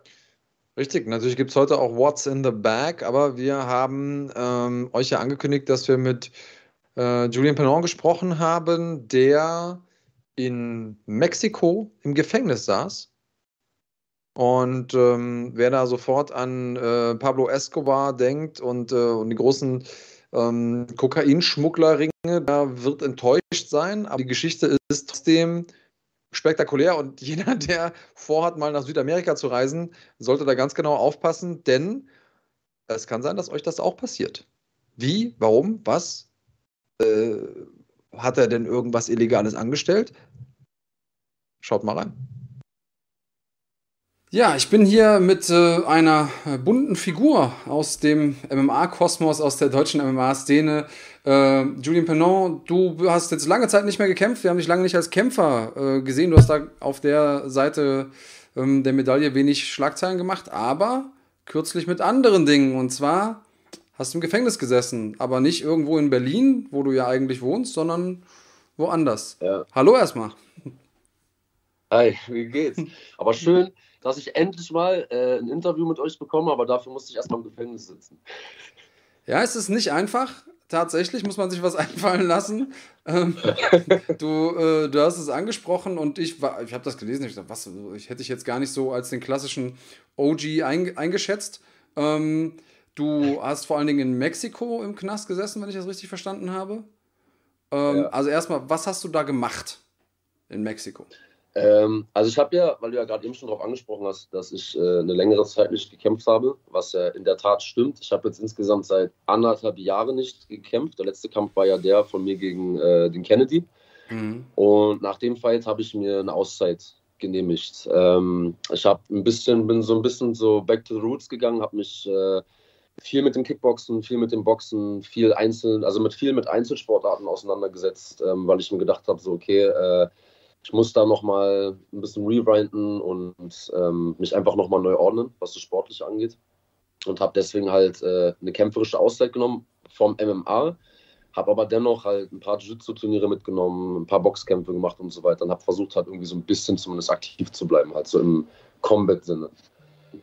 Ähm, und habe dann relativ kurzfristig Ende letzten Jahres mich dazu entschieden, mal für ein halbes Jahr bis geplant vielleicht ein Jahr ins Ausland zu gehen. Äh, der Plan war ursprünglich, ähm, ja, nach Mexiko zu gehen für ein paar Wochen, dann von Mexiko in die USA weiter zu reisen und dann halt quasi immer so hin und her zu reisen. Und in Mexiko wollte ich halt vor allen Dingen Boxen und ähm, auch Muay Thai trainieren, weil ein Bekannter dort, äh, der Eddie Farrell und Brooke Farrell, die haben dort äh, ein Gym aufgemacht. Ein paar, vielleicht ein paar Leute kennen die auch. Die haben das äh, Powerhouse Phuket damals geleitet. Die haben jetzt ein Gym in Mexiko aufgemacht. Und bei denen wollte ich trainieren weil ich wusste, man kann halt auch relativ easy Kämpfe bekommen, weil ja die Corona-Lage in Mexiko jetzt nochmal tatsächlich ein bisschen andere ist als in Deutschland. Ähm, dann in die USA, Jiu-Jitsu, MMA-Teams und so weiter und so fort. Das war der Plan, halt zu reisen. Und der wurde jetzt halt relativ abrupt nach drei Monaten halt äh, beendet. Wo genau in, in Mexiko warst du? Ähm, also ich bin relativ viel rumgereist, aber am meisten habe ich mich tatsächlich in Yucatan aufgehalten äh, in Tulum, in Cancun, Playa del Carmen. So, das war so die, die Küstenregion, wo ich halt am meisten rumgegangen habe, weil das Gym von, dem, von den Pharrells halt in Tulum war. Dieser reichen und schönen Ort, von dem alle immer so gerne berichten. Wollte ich gerade sagen, da hast du natürlich auch eine sehr, sehr äh, schön, eine schöne Ecke von Mexiko ausgesucht. Und ähm, wenn ich an Mexiko denke und an Kriminalität, dann schnürt sich bei mir immer sofort alles zusammen, weil ich weiß gar nicht, wie viel, äh, 70.000 Tote im Drogenkrieg jedes Jahr und so. Also da mhm. weht noch ein bisschen anderer Wind. Ähm, damit hat es aber nichts zu tun. Nee, nee, nee, nee, nee. Also äh, tatsächlich, also in so Ländern wie Mexiko oder generell in fremden Ländern bin ich eigentlich auch immer so der ähm, auf der Warte so, sei noch vorsichtiger und noch low-key, als du es in deiner eigenen Stadt vielleicht schon bist. So, ne? Weil du weißt nie, wie die Gesetze in anderen Ländern sind und vor allem in Ländern wie Mexiko, du hast keinen Bock, Stress mit Leuten anzufangen, weil du hast keine Ahnung, was da dann auf dich zukommt. Und vor allem hast du auch keinen Bock, im Gefängnis zu landen oder sonst irgendwas. Ja, ist aber doch passiert. Wie, wie kam es dazu? ja, also ähm, um eins vorwegzunehmen, ähm, weil ich meine, der Post, den ich da gemacht habe, ist ja dann doch sehr viral gegangen. Ähm, mittlerweile sind es, glaube ich, 100.000 Leute, die, die, sich das angeschaut haben. Hätte ich persönlich auch gar nicht gedacht. Ähm, in meinem Wut-Rant, den ich da so ein bisschen auch losgelassen habe ähm, und versucht habe, das alles nochmal so ein bisschen äh, so neutral wie möglich halt zu halten, ging natürlich nicht. Ich meine, ich bin gerade ich bin ja quasi abgeschoben worden aus Mexiko. Das muss man nicht mal reinziehen. Ich wurde abgeschoben aus Mexiko. Ähm, so, pass auf. Und zwar ist das Ding, wenn du, wenn du reist, dann checkst du halt im Auswärtigen Amt von dem jeweiligen Land, wo du hinfliegst, und dein eigenes Land checkst du halt immer ab, wie lange darf ich dort bleiben, ohne ein Visum beantragen zu müssen. Thailand, wie viele von uns wissen, sind es 30 Tage. Diese 30 Tage überschreiten wir nicht. Wenn du die überschreiten willst, gehst du halt zur Immigration, zahlst da deine Kohle, kannst dann halt, glaube ich, 30 Tage plus nochmal einen Monat oder zwei Monate oder sowas bleiben. In äh, Amerika hast du das ESTA-Visum, drei Monate darfst du bleiben, die überschreitest du auch nicht, weil du hast einfach keinen Bock, mit dem Gesetzenkonflikt zu, äh, zu kommen. Mexiko ist für Deutsche bis zu 180 Tage darfst du in Mexiko verweilen, ohne ein Visum. So. Das ist ja für mich das allererste Mal, so sage ich mal, auf der Seite der Welt, dass ich halt eine Reise beginne. Ähm, und bin in Mexico City gelandet, habe dort meinen Pass abgegeben und dann gibt es so eine, so eine Immigration Form, ich auch vorher noch nie gesehen, ähm, die du halt ausfüllst, wo halt drauf eingetragen wird, äh, wer bist du, wie heißt du, ähm, aus welchem Land kommst du und wie lange bleibst du in Mexiko. Und nee, nicht wie lange bleibst du in Mexiko, sondern wo bleibst du in Mexiko. So, und dann führst du den Zettel aus, den gibst du dann dem Immigration Officer mit deinem, mit deinem Pass. Und dann fragen die dich, das machen die seit dem 1. November jetzt wohl so erst, fragen die dich, wie lange bleibst du hier, wie lange willst du in Mexiko bleiben und warum willst du in Mexiko sein? Da habe ich gesagt, ey, wegen Tourismus. So, ich bin Sportler, sage ich dann halt auch immer. Ähm, und ich will, keine Ahnung, drei, vier Monate. Und dann hat er mich schon angeguckt, gesagt, wie viele Tage willst du bleiben? Und ich so, ja, okay, 90 Tage. Alles klar. Und dann hat er irgendwas draufgeschrieben, hat einen Stempel gegeben, hat mir den Zettel wiedergegeben. Mein Fehler auf dieser Seite, ich habe auf den Zettel dann nicht nochmal raufgeguckt ich war einfach nur so, boah, geil, Alter. Ich bin endlich so, ich war ja ein bisschen overwhelmed. So. Ich bin zum ersten Mal, ich war 16 Stunden gerade vom Flug. Ich bin in Mexiko, in, der, in, in dem Land, das ich nur aus Netflix-Serien kenne oder aus irgendwelchen Drogenfilmen. So, ne? Also ich bin natürlich auch so ein bisschen so, so wie ihr halt alle, ne? So Mexiko, ne? mal gucken, was da so kommt. Also habe ich auf den Zettel nicht weiter geachtet. Habe den in meinen Pass gepackt und meinen Pass habe ich sowieso in meiner in meinem Hotel oder in meiner Wohnung, die ich dann später hatte, ähm, in Safe gepackt, so, weil ich keinen Bock hatte, ihn zu verlieren. Das ist nämlich auch Regel Nummer eins in Mexiko, habt deinen Pass nie dabei, weil er dir geklaut werden könnte. So, dann äh, habe ich ja ein paar Jungs dort kennengelernt, mit denen ich da trainiert und Sport gemacht habe und irgendwann habe ich bei ihm seinen Pass auf dem Tisch liegen sehen mit dieser Immigration Form und bei ihm stand 35 drauf, ein Kugelschreiber drauf geschrieben. Ich gefragt, so, warum, warum steht bei dir da irgendeine Zahl drauf? Wir haben noch 180 Tage. Er sagt, ey, ich glaube, das hat mir auch keiner erklärt und auch keiner gesagt. Ich glaube, diese Zahl, die die mit Kugelschreiber darauf schreiben, sind die Tage, die du wirklich hier bleiben darfst. Okay, es macht keinen Sinn. Dann bin ich zu mir, habe in meinen Pass geguckt, habe gesehen, 27 Tage hat er mir draufgeschrieben. Also 27 mit Kugelschreiber, aber die 27 war so geschrieben, irgendwie die 2 mit der 7 verbunden, sodass es halt irgendwie aussah wie eine Unterschrift. Nicht wie eine Zahl, so wirklich halt, ne? So, dann habe ich mir natürlich gedacht, okay, Digga, jetzt bist du schon einen Monat über dein Visum drüber. Das ist mir halt erst einen Monat später halt dann aufgefallen. Ne? Da war ich so, okay, jetzt bin ich schon einen Monat drüber, was mache ich jetzt? Da habe ich ein paar Leute gefragt, so, die halt auch schon länger in Mexiko sind, und die meinten alle so, mach dir keinen Kopf, ist alles cool. Jeder Zweite hat hier einen Overstay, ist hier, äh, ähm, ist, hier zu, ist hier zu lange in Mexiko, aber du zahlst eine Strafe und dann ist alles cool. War ich mir aber nicht so sicher drüber, also habe ich einen Immigration Lawyer angerufen, von dem da so eine Telefonnummer an den Straßennummer hängt mit, ey, ich kümmere mich darum, dass du halt eine Residency bekommst und in Mexiko bleiben darfst für immer oder für mehrere Jahre. Und den habe ich angerufen, habe dem meinen Vorfall geschildert und der meinte zu mir, mach dir keinen Kopf, das ist Mexiko. Jeder Zweite, der hier lebt, ist im Overstay. Schon seit einem Jahr, zwei Jahren leben die Leute hier, ist kein Problem. Wenn du angehalten werden solltest, dann zahlst du deine 30, 40 Euro Strafe und dann ist alles cool. Und wenn du ausreist, dann zahlst du vielleicht auch eine kleine Strafe, eine kleine Gebühr. Und wenn du reinkommst, kriegst du eh ein neues Visum. Und dann war ich so, okay, jetzt haben mir das Leute gesagt, die seit mehreren Monaten hier leben. Jetzt hat mir das ein Immigration-Anwalt gesagt, der Mexikaner ist. Scheiß drauf. So, dann lebe ich mein Leben jetzt hier weiter. Und einen Monat später habe ich dann einen Bus genommen, um mich mit einer Freundin von mir zu treffen, die in Playa del Carmen gewohnt hat. Äh, und dieser Bus wurde dann angehalten von der Immigration Police. Da hatte ich meinen Pass noch gar nicht dabei. Ich hatte nur eine Badehose an und einen Tanktop und so eine Umhängetasche, wo ich ein bisschen Bargeld drin hatte. Und dann war der so, ja, Dings, dein, dein Pass, habe ich nicht dabei. Ich habe meinen deutschen Führerschein hatte ich halt nur dabei, ne? Und dann fragt er mich, wie lange bist du schon hier? Ich sage, ich bin seit drei Monaten jetzt. Also nee, nicht, ich war noch nicht knapp, ich war knapp bei den 90 Tagen. Ich glaube, ich hatte so 85, 86 Tage und hatte auch schon geplant, nach Guatemala auszureisen und wieder reinzukommen. Und dann gibt er halt meinen Namen ins System ein und dann dachte ich halt auch so, Alter, guck mal, die haben mit Kugelschreiber das auf dem Zettel geschrieben, nie im Leben haben die das nur ins System eingetragen. Ja, haben sie doch. Und äh, dann hat er mich aus dem Auto mit raus eskortiert und meinte, alles klar, guck mal, du kannst jetzt dein Handy ganz kurz nehmen, um noch jemandem zu schreiben, dass du festgenommen wurdest. Danach nehmen wir dir aber alles weg. Ich war so, Alter, also ich, also ich meine, ich habe die Situation, um ganz ehrlich zu sein, nachnehmen, ich habe die Situation jetzt nicht sonderlich ernst genommen, weil ich mir dachte so, okay, ich weiß, ich zahle jetzt meine kleine Gebühr Strafe und dann kann ich wieder weiterfahren. So. Also habe ich der Freundin von mir geschrieben, ey, du, ich wurde gerade von der Immigration Police angehalten, so, rechne mal nicht mit mir, dass ich pünktlich komme, aber wir sehen uns später. Dann haben die mir meine Sachen weggenommen und dann bin ich in diesen, in diesen äh, Bus gekommen, der, der halt so voll verbarrikadiert mit Gittern und allem möglichen Scheiß war, musste mein Handy noch alles abgeben. Und da drin saßen dann auch schon ein argentinisches Pärchen, äh, so ein Typ aus äh, Kalifornien und ähm, eine Frau aus Guatemala, die im neunten Monat schwanger war und nicht mal richtig laufen konnte. Also die haben die wirklich, die mussten die stützen, damit die, die war im neunten Monat oder so, die war echt am Arsch. Und dann habe ich halt gefragt, sagst, ey, was passiert jetzt? Also, ihr müsst uns doch mal Auskunft geben, so was passiert jetzt hier.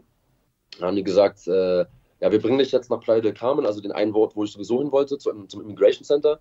Dort werdet ihr Stellung beziehen, warum euer Visum abgelaufen ist und dann zahlt ihr vielleicht eure Strafe. Also okay, alles klar. Dann sind wir erstmal zur Polizeistation gefahren worden. Dort haben sie äh, dann einen Gesundheitscheck gemacht, so geht es ihnen gut, Kopfschmerzen, sonst was, haben sie irgendwelche Verletzungen, haben alle unsere Tattoos aufgeschrieben, so, wollten dann äh, wissen, wo du halt tätowiert bist, ob du in irgendwelchen Gangs bist oder sonst irgendwas, keine Ahnung. Und danach wurde ich halt zur Immigration gefahren.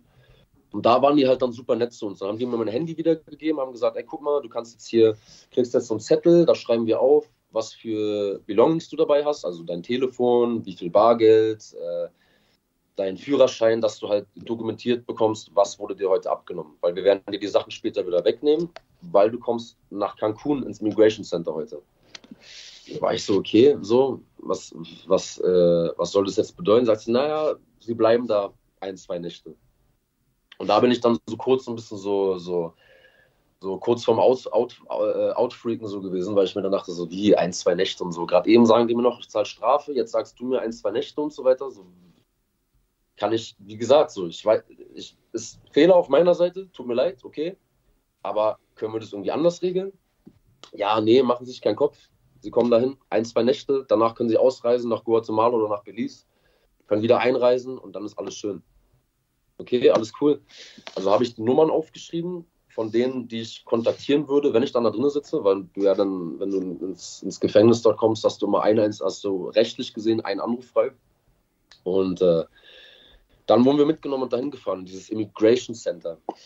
Und dann komme ich da rein, dann dokumentieren die uns wieder, haben Fotos von uns gemacht und dann kommst du durch die erste Stahlschiebetür, zweite Stahlschiebetür, durch so einen engen Gang, sah so ein bisschen aus wie Prison Break, so. Dann macht er die nächste Stahltür auf und dann sitzt, stehst du auf einmal in diesem Gefängnis so drin. Und da war ich dann so, Alter, euer Ernst? Wirklich jetzt? So, ihr sagt mir Detention Center, aber das ist ein scheiß Gefängnis. Oben Stacheldraht, Kameras, Zellen, die dann nachts abgeschlossen werden. 20 Leute da in einer Zelle, 10 da, sonst was. Äh, dann war ich so, okay, komm, ich will meinen ersten Anruf haben, weil da meinten die halt zu mir, ey, ohne deinen Pass wird dir gar nichts passieren. Also wenn du den Pass nicht hast, kommst du nicht raus. Also war mein erster Anruf nicht die Botschaft, und auch nicht äh, meine Familie, sondern ich habe meinen Kumpel angerufen, bei dem ich zu der Zeit gerade übernachtet und gewohnt habe und dem gesagt, ey, du musst meinen Pass hierher bringen, weil ansonsten komme ich hier nicht raus. Und er meinte also, okay, ich bringe den direkt am nächsten Tag. Ich wurde am Donnerstag wurde ich inhaftiert und am Freitag wollte er den vorbeibringen. Plus Klamotten, weil ich habe halt, wie gesagt, nur eine Badehose und einen Tanktop angehabt. Mehr hatte ich nicht. Und dann habe ich das erste Mal mit einem Official geredet, der halt in dem Detention, äh, Detention Center gearbeitet hat und habe den dann gefragt, okay, wie läuft das jetzt ab? Ich bleibe jetzt ein, zwei Tage hier, dann bezahle ich meine Strafe dafür, dass ich halt das Gesetz gebrochen habe und Scheiße gebaut habe. Äh, und wie geht's weiter? Und dann guckt er mich an und fängt an zu lachen und sagt, ein, zwei Tage, wer erzählt denn so einen Unsinn? Das schnellste, der schnellste Prozess dauert mindestens drei bis vier Wochen. Ich so, ey, nee, Alter, drei bis vier Wochen hier drin und ich habe bis jetzt den Scheiß halt nur gesehen, so, ne? Ich war so, Alter, drei bis vier Wochen hier drin, das wäre auf gar keinen Fall, Alter, das geht nicht. Dann hat er uns direkt wieder, dann habe ich gesagt, ey, kann ich jetzt, kann ich nochmal einen Anruf machen? Kann ich vielleicht meine Familie anrufen, so, wegen der Botschaft und so? Und hat er wieder gelacht und hat gesagt, so, nö, nö, das ist dein Anruf, hast du schon verbraucht. Hast du für deinen Pass verbraucht. So, boom, in die, in die Zelle reingeschubst. Ähm, dann haben wir da unsere, unsere erste Mahlzeit bekommen, so eine winzige Linsensuppe mit einem Stück Brot.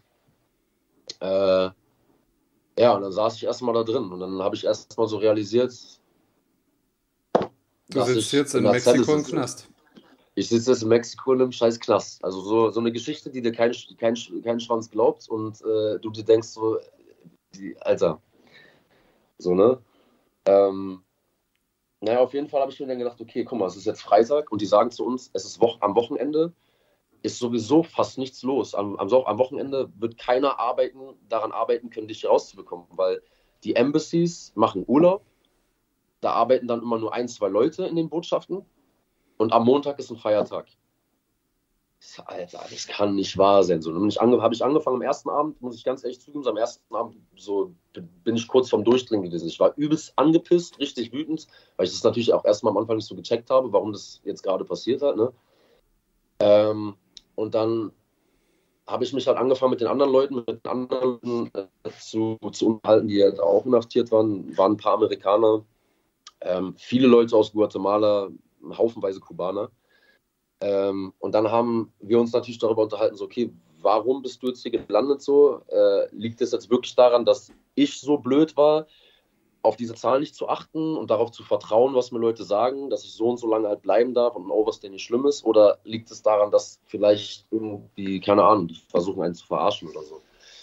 Und dann habe ich halt festgestellt, dass halt ähm, bis auf die Kubaner und Guatemalenen, ja, du weißt, was ich meine, ähm, bis auf die, die halt wirklich Flüchtlinge waren, weil die nach Mexiko, von Mexiko in die USA ausreisen wollten, ähm, die anderen halt alle auch weniger Tage gewährt bekommen haben, als sie eigentlich angegeben haben. So, der eine hat mit seiner Frau drei Wochen Urlaub in Mexiko gemacht, hat gesagt so, ey, ähm, ich bleibe hier für 21 Tage und sie haben ihm sieben Tage auf den Zettel draufgeschrieben. Das heißt also, er hat sogar einen Flug aus Mexiko rausgehabt. Also an dem Tag, wo er festgenommen wurde, meinte er, Alter, mein Flieger zurück in die USA geht in zwei Tagen, übermorgen. Kann ich den nehmen? Ja, ist kein Problem. Wir sehen ja so, wir sehen, das sind jetzt illegal gerade im Land, weil die Visum abgelaufen ist. Äh, wir sehen aber, dass sie gehen wollen. Also sie, sie werden den Flieger nehmen können.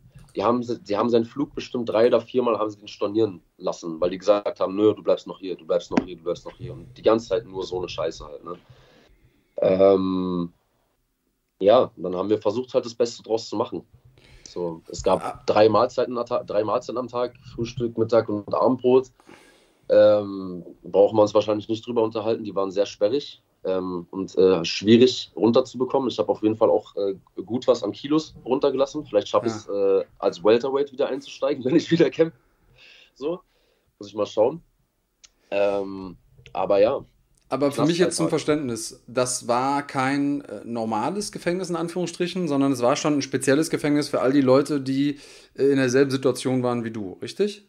Genau, das war ein Immigration-Gefängnis, also quasi ein Flüchtlingsknast. Okay.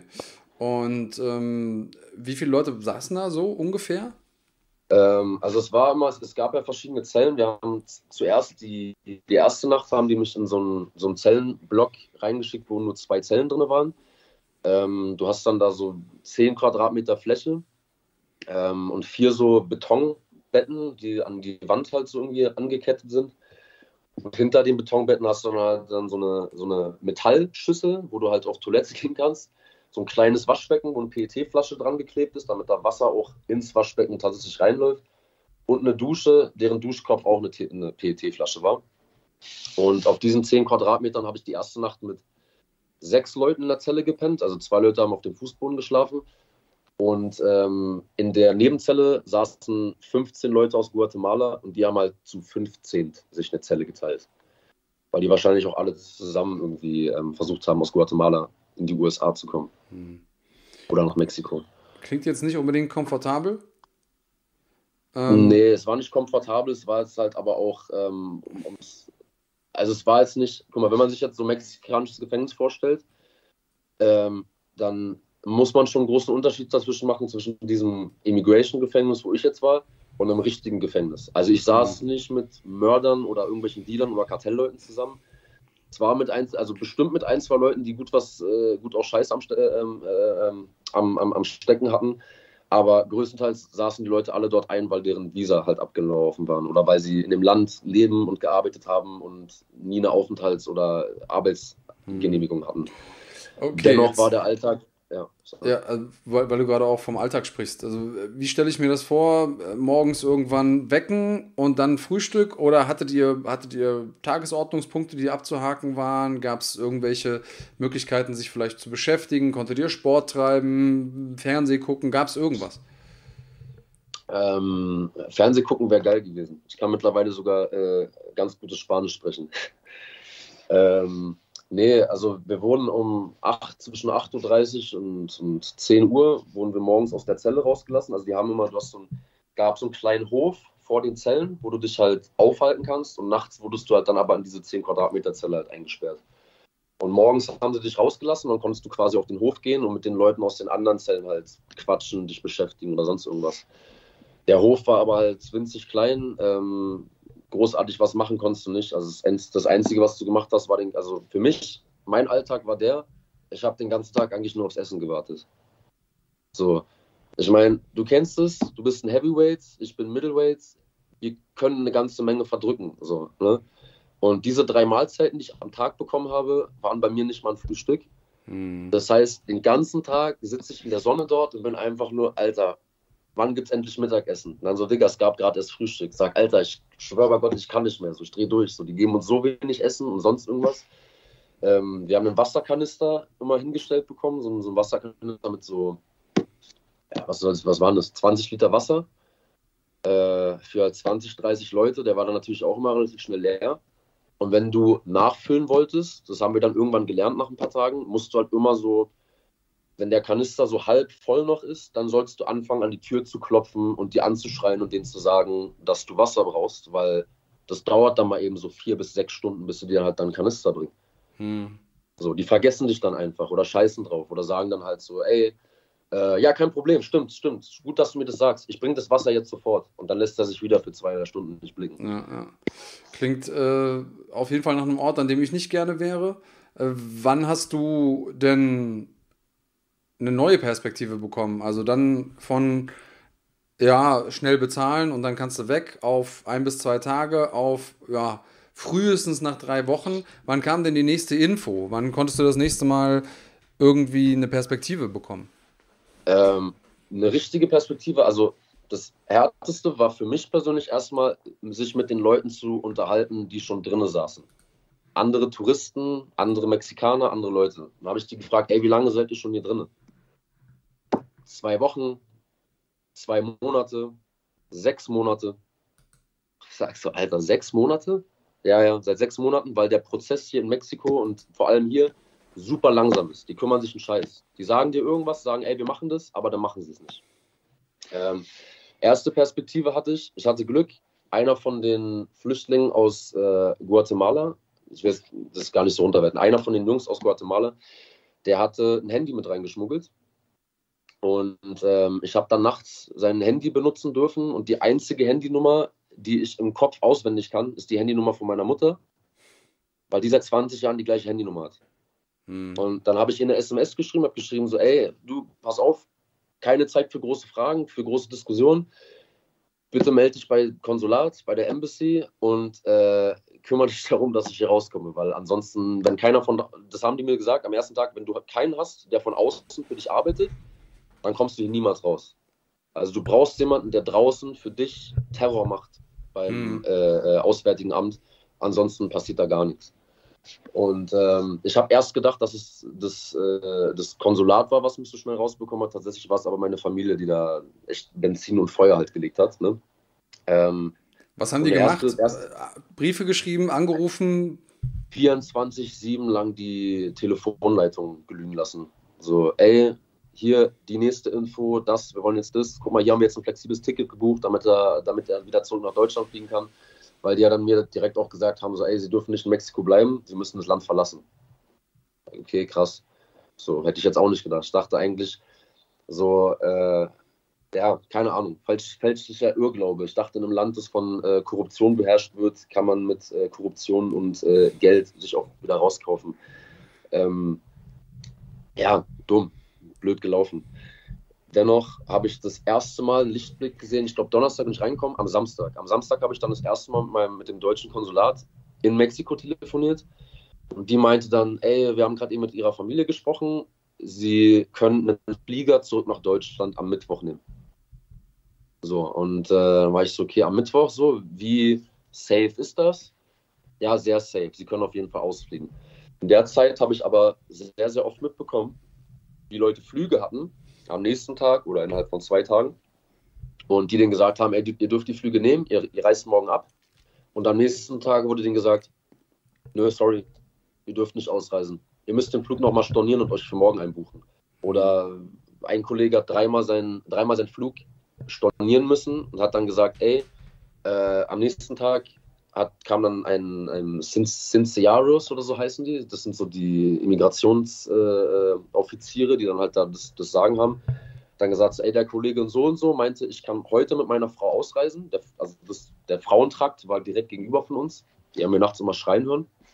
Äh, und dem hat er der hat dann zu ihm gesagt, so, ey, guck mal, der meinte zu mir, dass ich heute ausreisen darf. Aber ich habe immer noch keine Infos bekommen. So. Wann, wann fliege ich endlich nach Hause? Und der Typ guckt ihn an und sagt, keine Ahnung, hat mir nie jemand was von gesagt und hat die Tür einfach vor seiner Nase wieder zugemacht.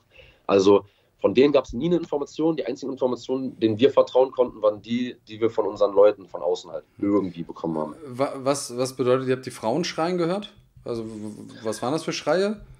Äh, boah, ich glaube einfach Ver Verzweiflung. So, ne? Hm.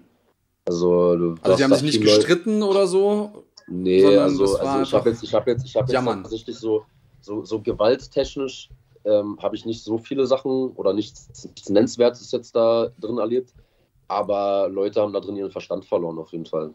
Schreien, gegen die Wände sch äh, schlagen und einer hat sich auch die Pulsadern aufgeschnitten. Ähm, mhm. Also behandelt wirst du da drin auf jeden Fall nicht gut. Es ist kein Vier-Sterne-Hotel. Das kann ich mir gut vorstellen. Ähm, war, blieb es denn dann bei dem besagten Mittwoch tatsächlich? Ja, ähm, aber halt auch so ein bisschen mit äh, Zittern und Bangen, weil die ja zu mir gesagt haben, ohne ihren Pass dürfen sie eh nicht ausreisen. Also selbst wenn sie einen Flieger haben, können sie ohne ihren Pass nicht ausreisen. Also haben die mir jeden Tag gesagt, ja, wie gesagt, ich habe am Donnerstag angerufen, meinen Kumpel, und ihm gesagt, bitte bring meinen Pass her, sonst komme ich nicht raus. Jeden Tag frage ich nach, ist mein Kumpel hergekommen und hat den Pass gebracht. Ne, dein Pass ist noch nicht hier, dein Pass ist noch nicht hier. Am Dienstag, einen Tag bevor ich geflogen bin, ich frage nach, sagt, das kann doch nicht sein. Mein Kumpel muss doch schon längst hier gewesen sein. Der lässt mich doch jetzt nicht einfach hängen und bringt meinen Pass nicht her. Ja, doch, ihr Pass ist schon seit Freitag da. Hm. Ey, das kann so. Warum? Warum macht ihr das mit mir so? Warum? So, was habe ich euch getan? So, ne? Seit Freitag ist der Pass da, jeden Tag frage ich und ich mache mir Sorgen, ich kann meinen Flieger nicht nehmen, weil mein Pass nicht da ist und denke mir, dass mein Kumpel mich vielleicht verarscht hat oder so. Ne? Bis zu dem Zeitpunkt habe ich auch vier Tage lang die gleichen scheiß Klamotten getragen. So, jeder, der denkt, dass äh, es abends in Mexiko auch heiß ist, ist es nicht. Es ist vergleichsweise doch tatsächlich sehr kühl. Dann habe ich auch noch das Glück gehabt, dass es drei Tage in Folge geregnet hat. Die Zellen sind offen. Der Regen ist in die Zellen gekommen. Ich bin nachts klitschnass geworden, während ich versucht habe zu schlafen auf diesem Betonscheiß da. Ne? Äh, ja. Hm. Okay, wie, wie lange warst du jetzt netto drin? Sechs Tage. Okay, war äh, weit, weitaus besser als sechs Monate, würde ich sagen. Definitiv. Aber mindestens sieben Tage zu viel.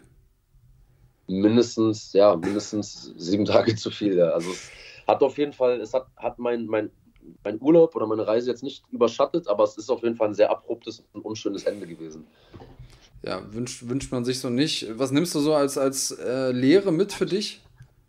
Was ich als Lehre für mich nehme, ist, äh, guck mal, für mich ist wichtig, ich habe diesen, hab diesen Post gemacht, äh, nicht um mich irgendwie in den Mittelpunkt zu setzen oder um rumzujammern oder um auszurasten, auch wenn ich in dem Moment halt immer noch sehr aufgewühlt und wütend war. Auch jetzt bin ich immer noch so ein bisschen gaga im Kopf so. Ne? Aber ich habe das in erster Linie gemacht, weil ich mitbekommen habe, das passiert halt gerade jedem. Und jeder Zweite, jeder Dritte hat einen Overstay in Mexiko gerade. Und die fischen halt gerade Leute explizit danach raus, ob sie über ihrem Visum drüber sind. Weil sie halt random einfach irgendwelche Zahlen auf diesen auf dieses FFM-Blatt halt draufschreiben. Und mir ist halt einfach wichtig, damit zu informieren, jeder, der jetzt nach Mexiko reist oder immer noch in Mexiko ist, seid nicht so wie ich, checkt diesen Zettel, checkt gegen, wie viele Tage habt ihr. Wenn ihr über eurem Visum drüber seid, versucht euch darum zu kümmern, das zu verlängern. Versucht auszureisen, wieder reinzukommen. Versucht euch nicht von der Immigrationspolizei erwischen zu lassen, weil die sind gerade echt heiß darauf, einfach Leute einzusperren mhm. dafür. Ne? Ähm, wie ja. gesagt, also äh, da sind dann Leute immer, immer schnell dann zu sagen, ey, du bist 100% schuld an diesen ganzen Sachen so. Okay, ich bin einer von den Menschen so, ich nehme Sachen auf jeden Fall auch zu Herzen und sage mir, äh, ja, ein Fehler liegt definitiv bei meiner Seite. Dennoch, wenn ich sage, ich bleibe für 90 Tage und der Typ mir einfach random eine 27 darauf schreibt, ohne irgendeinen Anhaltspunkt, obwohl ich einen Rückflug habe, obwohl ich eine Unterkunft habe bis zu dem besagten Datum, dann, sorry, dann läuft da irgendwas schief. Okay, ja. Äh, viele Learnings da drin tatsächlich. Ich glaube, das äh, ich würde mich jetzt freuen, wenn ich demnächst vorhätte, nach Mexiko zu reisen, dass ich diese, diese wichtige Info habe. Insofern äh, danke, dass du da durch, durch Schmerz gelernt hast, für uns alle stellvertretend sozusagen. Ähm, ja, wie lange bist du jetzt wieder zurück in Deutschland? Äh, ich bin seit, ich bin Donnerstag Nachmittag bin ich gelandet. Also Mittwoch, Mittwoch, Mittwochnachmittag, Abend habe ich den Flieger genommen und dann Donnerstagabend mit dem wir haben, äh, wir haben jetzt Montag, das heißt, es sind jetzt erst ein paar Tage. Was war das Erste, was du gemacht hast, als du in Deutschland ankamst? Ähm, also das Erste, was ich gemacht habe, als ich rausgekommen war, ich habe mir so einen richtig ekelhaften Burger am Flughafen gekauft. Klar. So, und bin mit Bauchschmerzen, bin mit super vielen, äh, mit richtig krassen Bauchschmerzen im Flugzeug geflogen, 13 Stunden lang. Ähm, das erste, was ich gemacht habe, war, ich habe meine Familie getroffen und äh, habe mit denen den Abend verbracht. Wir haben zusammen gegessen, ähm, uns unterhalten. Äh, kannst dir vorstellen, tatsächlich war ähm, ich nicht derjenige, der am meisten darunter gelitten hat unter diesem Aufenthalt, sondern meine Familie, die ist durchgedreht. Ne? Weil kannst klar. dir vorstellen, so, ich bin halt da drin, ich kann keine Informationen rausgeben und meine Familie hat halt die einzige Information, die sie hat, ist diese kleine SMS, die ich geschrieben mm. habe und das Auswärtige Amt, das sagt, hey, ihr Sohn befindet sich gerade im Gefängnis. Ja. Mehr wissen die nicht. In Mexiko. Ja, das heißt, die haben voll Panik gehabt. So, mein, mein Sohn wird umgebracht, dies, das, sonst was. Mhm. Ja, kann ich, kann ich mir relativ lebhaft vorstellen. Ähm, ich hoffe, dass da irgendwie keine tieferen Wunden bleiben und dass ihr da alle irgendwann mal drüber lachen könnt, wenn ihr da bei der nächsten äh, Familienfeier zusammensitzt. Jetzt warst du da auch viel zum, zum Trainieren, hast du gesagt. Ja. Ähm, wir kennen dich ja, bevor wir dich jetzt quasi als, als Berufsverbrecher kennengelernt haben, ja auch als äh, Kämpfer. Ähm, wann soll es denn weitergehen? Im, Im MMA hast du vielleicht andere Sachen geplant? Ein Kickboxkampf, ein Boxkampf, wenn du das gerade viel trainiert hast? Äh, was ist der Plan in deiner sportlichen Karriere? Also ich hatte, äh, ich hätte eigentlich einen meinen ersten Muay Thai-Kampf angesetzt gehabt am 26. Februar mhm. in Mexiko. Ich habe ja vorletzte Woche habe ich dort Boxen gekämpft und dann halt ein paar Wochen später, jetzt halt in zwei Wochen, hätte ich halt Muay gekämpft mit kleinen Handschuhen. Ähm, ich habe mich jetzt das letzte Jahr halt sehr viel auf mein äh, Stand-up konzentriert, habe viel geboxt, ähm, habe jetzt halt auch viel Muay trainiert in letzter Zeit und wollte mich darum erstmal ein bisschen kümmern. Und der Plan war halt so Mitte, Ende diesen Jahres dann halt im MMA halt zurückzustarten. Jetzt bin ich wieder hier, jetzt bin ich gerade so ein bisschen am Plan ähm, oder am Überlegen, okay, was sind jetzt die nächsten logischen Schritte für mich? Ähm, ich habe übertrieben Bock zu kämpfen. Ähm, ich weiß auch von, ähm, vom Spitfire hier, ich bin ja ständig mit den Jungs im, im, im Kontakt, weil ich ja auch äh, wissen will, wie es den anderen Jungs halt so geht und wie es wettkampftechnisch gerade in Deutschland halt so läuft, ne? vor allem auch wegen Covid. Und ähm, da wurde mir halt auch schon gesagt, es liegen ein Haufen Angebote ähm, für mich jetzt auch auf dem Tisch fürs MMA, weil ich halt seit anderthalb Jahren quasi raus bin. Ähm, und darüber werden wir uns jetzt wahrscheinlich diese Woche mal unterhalten, uns hinsetzen, okay, was sind, was sind die logischen nächsten Schritte? Ich habe auf jeden Fall richtig Bock. Äh, ich habe auf jeden Fall richtig Bock und werde anpeilen, Mitte diesen Jahres, Ende der Mitte diesen Jahres, äh, bin ich wieder am Start und werde euch allen auf den Sack gehen. Ja, das äh, klingt jetzt für mich eher nach einem Versprechen als nach einer Drohung. Ich, äh, ich bin sehr gespannt, wie es für dich weitergeht. Hoffentlich hast du bis dahin wieder genug Substanz, um auch Mittelgewicht antreten zu können. Dann bist du eine spannende Gewichtsklasse. Ähm, oder ja. bist du jetzt doch dann eher Weltergewicht oder sogar Leichtgewicht unterwegs nach der Knastdiät? Boah, nee, Leichtgewicht schaffe ich nie, es sei denn, ich schneide mir, schneid mir meine Arme ab. Ähm, aber ich finde Weltergewicht tatsächlich sehr interessant. Ähm, Mal schauen. Mal gucken, was die Zukunft bringt. Ja, im Weltergewicht ist auch gerade einiges los in Deutschland. Ähm, ich äh, könnte mir da auch ein paar witzige Paarungen vorstellen. Jetzt erstmal äh, komm ein bisschen an, komm ein bisschen runter. Ich wünsche dir ganz viel Spaß und, und Erfolg beim Training. Ähm, willst du noch irgendwas loswerden? Hast du noch irgendeine Message? Äh, Habe ich irgendwas vergessen zu fragen, was du noch erwähnen wolltest?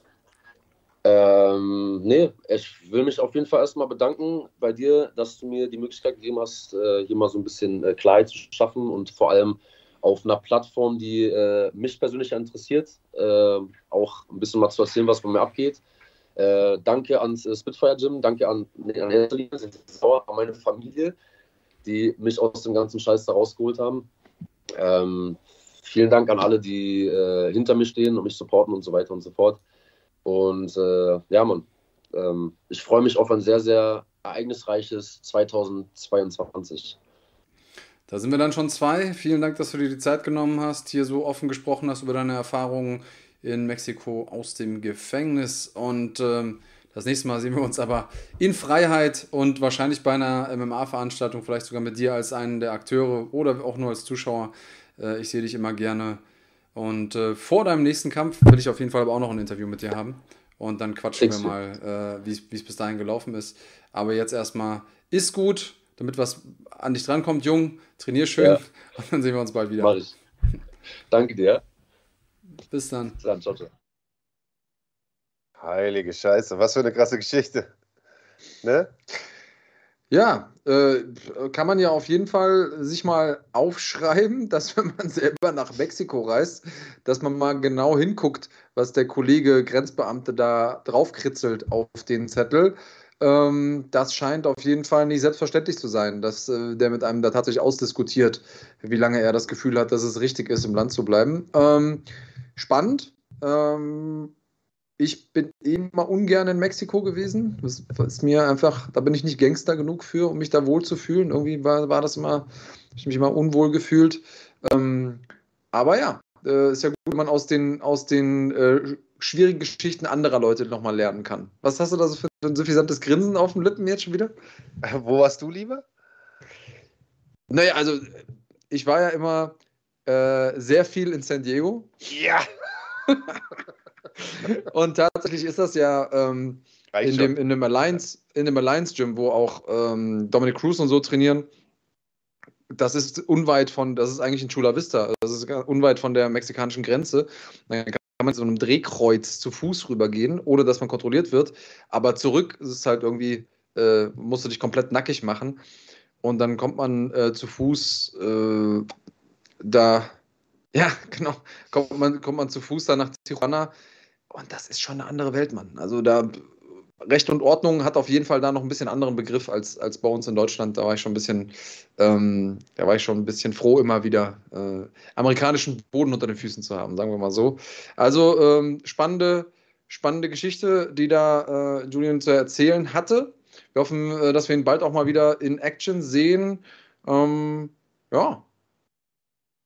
Und es fehlt noch was, oder? Ja, also erstens mal könnt ihr ja mal schreiben, in welchen verrückten Ländern ihr schon alles im Gefängnis saßt. Äh, das wäre das wär sehr, sehr interessant. Ansonsten fehlt natürlich noch der wichtigste Teil dieser Sendung. Und ich würde sagen, bevor wir den zu dem kommen, grüßen wir erstmal unsere Sponsoren, oder? Ja. Nicht. Auf jeden Fall. Müssen wir. Sollten wir. Let's go.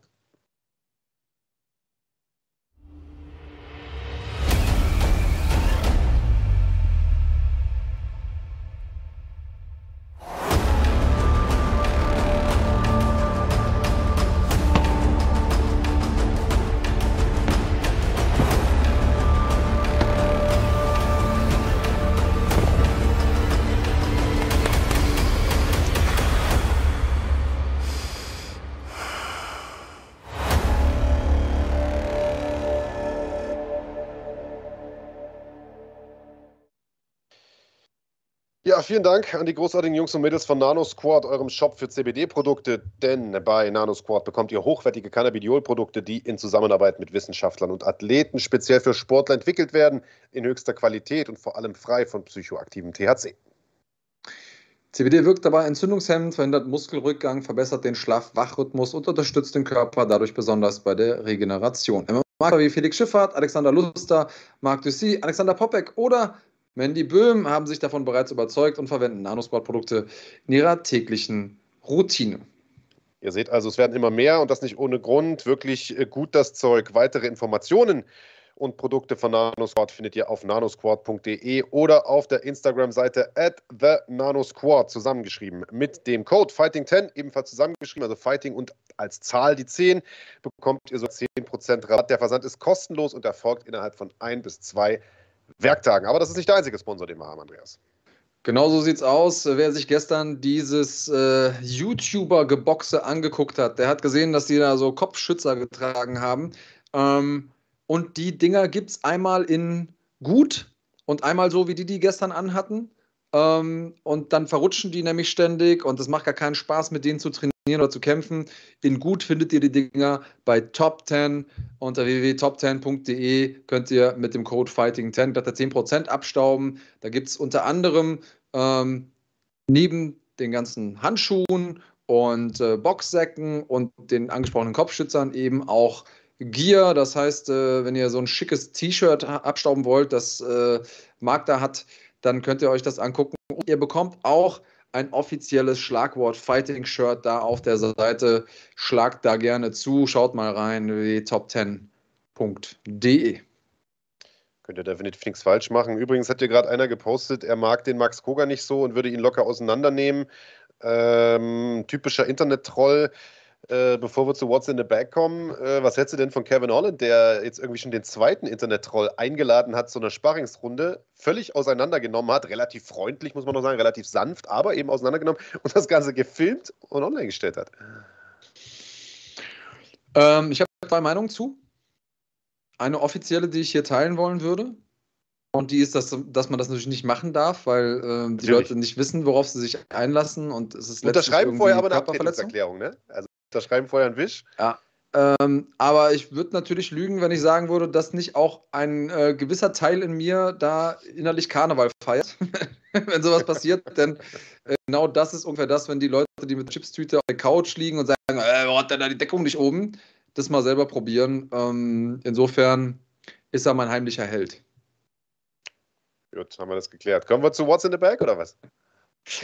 Von mir aus, aber wir brauchen noch eine Sache und das ist der Trailer.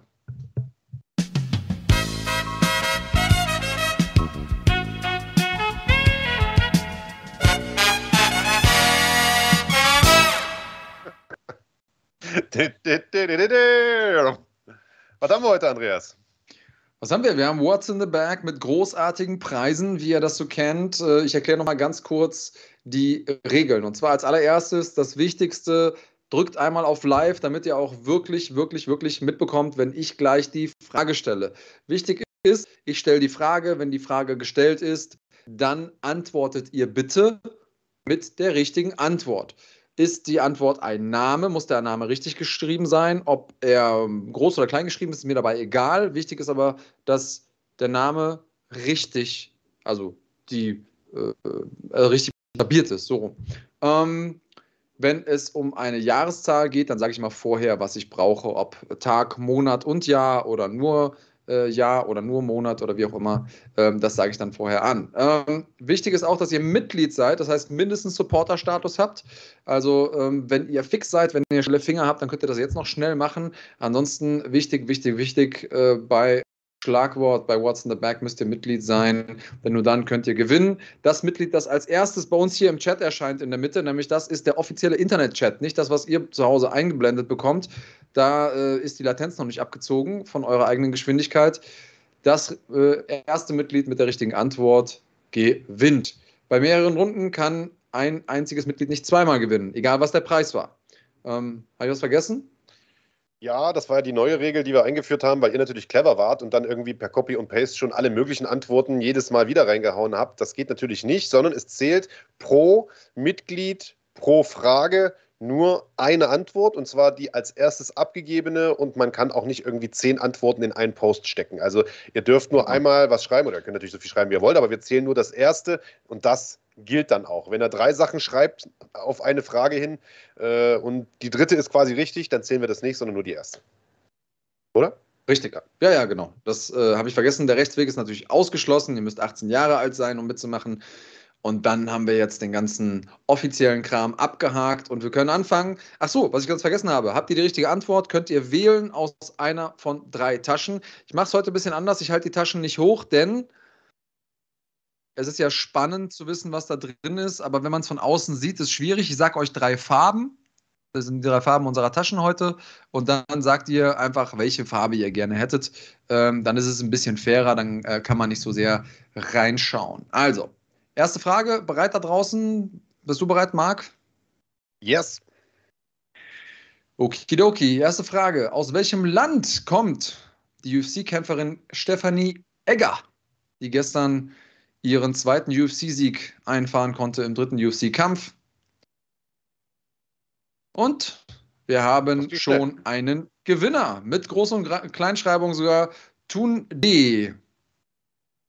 Tun D. Ähm, du kannst dich entscheiden jetzt einmal. Und zwar habe ich eine blaue, eine rote und eine schwarze Tasche. Sag mal an. Was hättest du gerne?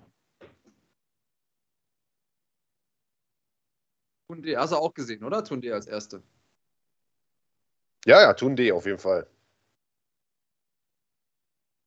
So. Tun D muss ich jetzt nur noch entscheiden. Rot, blau oder schwarz.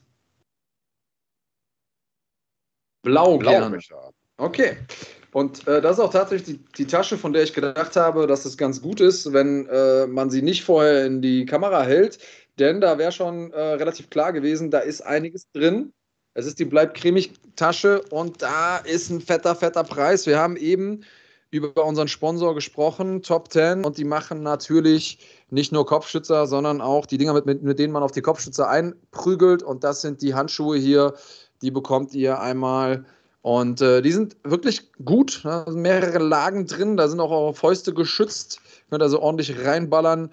Tun die einmal bitte an unser Instagram-Profil deine Adresse, deinen Klarnamen und einmal ganz kurz, was du gewonnen hast.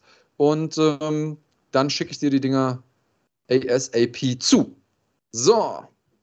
MMAri hätte auch gerne gewonnen. Tundi freut sich auch geil, vielen Dank. Das ist wirklich cremig. Das würde ich aber auch sagen. Cremiger geht es kaum. Ja. so, nächste Runde. Obercremig. Ja, leg los. ähm, Frage Nummer zwei. Wer aus Deutschland kämpft als nächstes in der Challenger Series der PFL? Kleiner Hinweis: Diese Person hat heute Geburtstag. Du, du, du, du, du, du, du. Mad Max. Mad Max mit Groß- und Kleinschreibung. Super Mad Max, du kannst dir aussuchen, schwarz oder rot. Was ist es, was du gerne hättest? Musst du wieder nach Österreich schicken, ne? Der Mad Max war da, glaube ich, aus Österreich, oder? Ähm, ja, ich glaube, der war's. Ja, der scheint eine sehr gute Leit Leitung zu haben. Wollte ich mal sagen, du hast da jetzt schon 20 Mal gewonnen, Digga. Vielleicht müssen wir dich mal äh, ein halbes Jahr blocken oder sowas.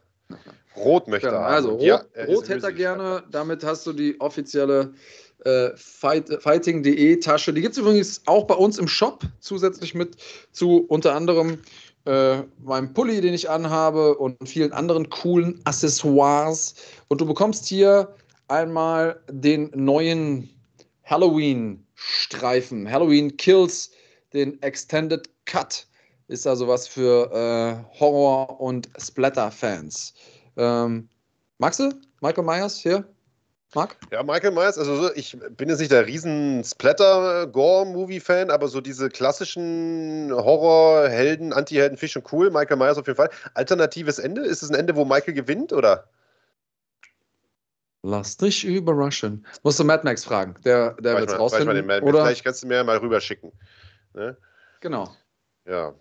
Ähm, ja, dann ja, haben wir noch eine Frage. Mad Max ist erstmal gesperrt für die nächsten sechs Monate, würde ich sagen, ne? Oder? genau so ist es. Ähm, Und äh, bei, bei der nächsten Antwort ist es so, dass mir das Akronym reicht. Also Abkürzung, du, du hast Germanistik studiert, oder? Mhm. Akronym ist, ist die Abkürzung, oder? Ja, ja. LMAA-mäßig ist, ist das Akronym. Ja? LMS, genau. FDP. Genau. Die Klassiker. Gut. Ja. Ähm, dann dritte Frage. Mir reicht also die Abkürzung. In welcher internationalen MMA-Serie hat NFC Matchmaker Max Merten gekämpft? Also Mann, der sein Fach versteht. Und ich will von euch wissen, wo hat er gekämpft? Ah, vermuten hier einige Leute. Aber alles falsch. Alles falsch bislang. Freunde, gebt mal den Namen ein und mal Typology oder was findet er. Schön auf jeden Fall ja, spannend. Ja. Sagen wir mal so, ist eine, ist eine Veranstaltungsreihe, die auf einem Kontinent stattfindet, den man sonst nicht so oft im Fokus hat. Genau. In welcher internationalen MMA-Serie hat NFC-Matchmaker Max Merten gekämpft?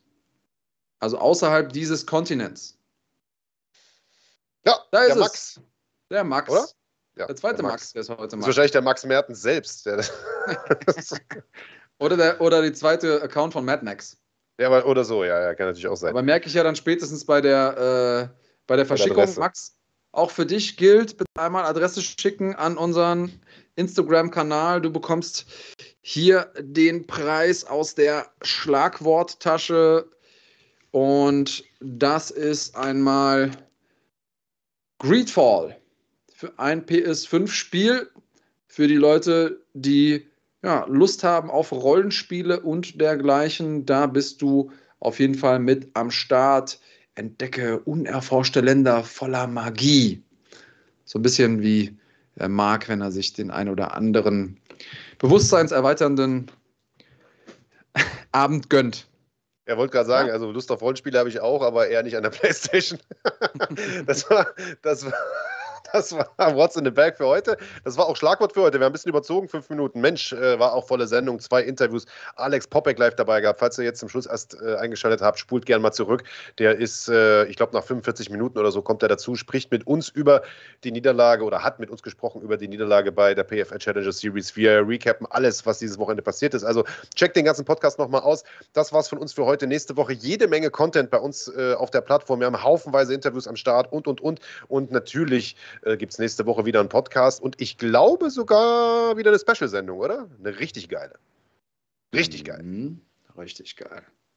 Also richtig geil wäre, wenn du nicht dabei wärst, aber schon geil kann ich alles haben, ne? Also in diesem Sinne, haut rein. Haben wir noch was vergessen? Achso, Tickets für NFC 8 gibt es äh, unter fighting.de slash Tickets. 2.4. Äh, Maritim, Hotel Düsseldorf. Äh, gibt nicht mehr ganz so viele, also wird langsam voller da drin. Äh, Fightcard hat sich gewaschen, weil die Frage gerade kam, werden da noch weitere Kämpfe bekannt gegeben? Ja, es gibt ja äh, die NFC Series auch in diesem Jahr wieder in der 66er-Klasse im Federgewicht. Da werden noch ein paar Paarungen bekannt gegeben. Der Rest der Main Card steht aber und äh, also könnte man so schon stehen lassen, würde ich mal behaupten. Auf jeden Fall. Also die Matchups sind richtig geil. Wir haben noch ein bisschen zusätzlichen Content für euch, der euch noch mal ein bisschen anheizen soll. Aber ich würde sagen, sportlich ist, steht das Ding schon. Wir erzählen jetzt noch so ein bisschen die Geschichten außenrum, damit ihr auch noch ein bisschen mehr Bock habt. Ähm, ihr könnt es natürlich auch immer hier auf dem Kanal verfolgen in der Basic-Mitgliedschaft, aber ich würde euch dringend, dringend raten, noch gibt es Tickets, schaut es euch live an, genießt es, dass wir es wieder können. Ähm, sieht ja so aus, als würde ab März sowieso alles ein bisschen gelockert werden. Und MMA Live ist einfach immer noch eine ganz, ganz andere Geschichte. Deswegen kommt gerne vorbei am 2.4. nach Düsseldorf. Ihr werdet es nicht bereuen. Ich stimme dir ungern zu, aber genauso sieht es aus. Äh, am nächsten Wochenende außerdem nicht verpassen, beziehungsweise in der Nacht auf den nächsten Samstag, der zweite Kampftag der Challenger Series. Dann im Weltergewicht der Herren wieder vier Paarungen. Das Ganze bei uns auf dem Kanal und wie gesagt, Sonntag dann der Podcast. Das war's von uns. In diesem Sinne, bleibt gesund und haut rein. Und bleibt cremig.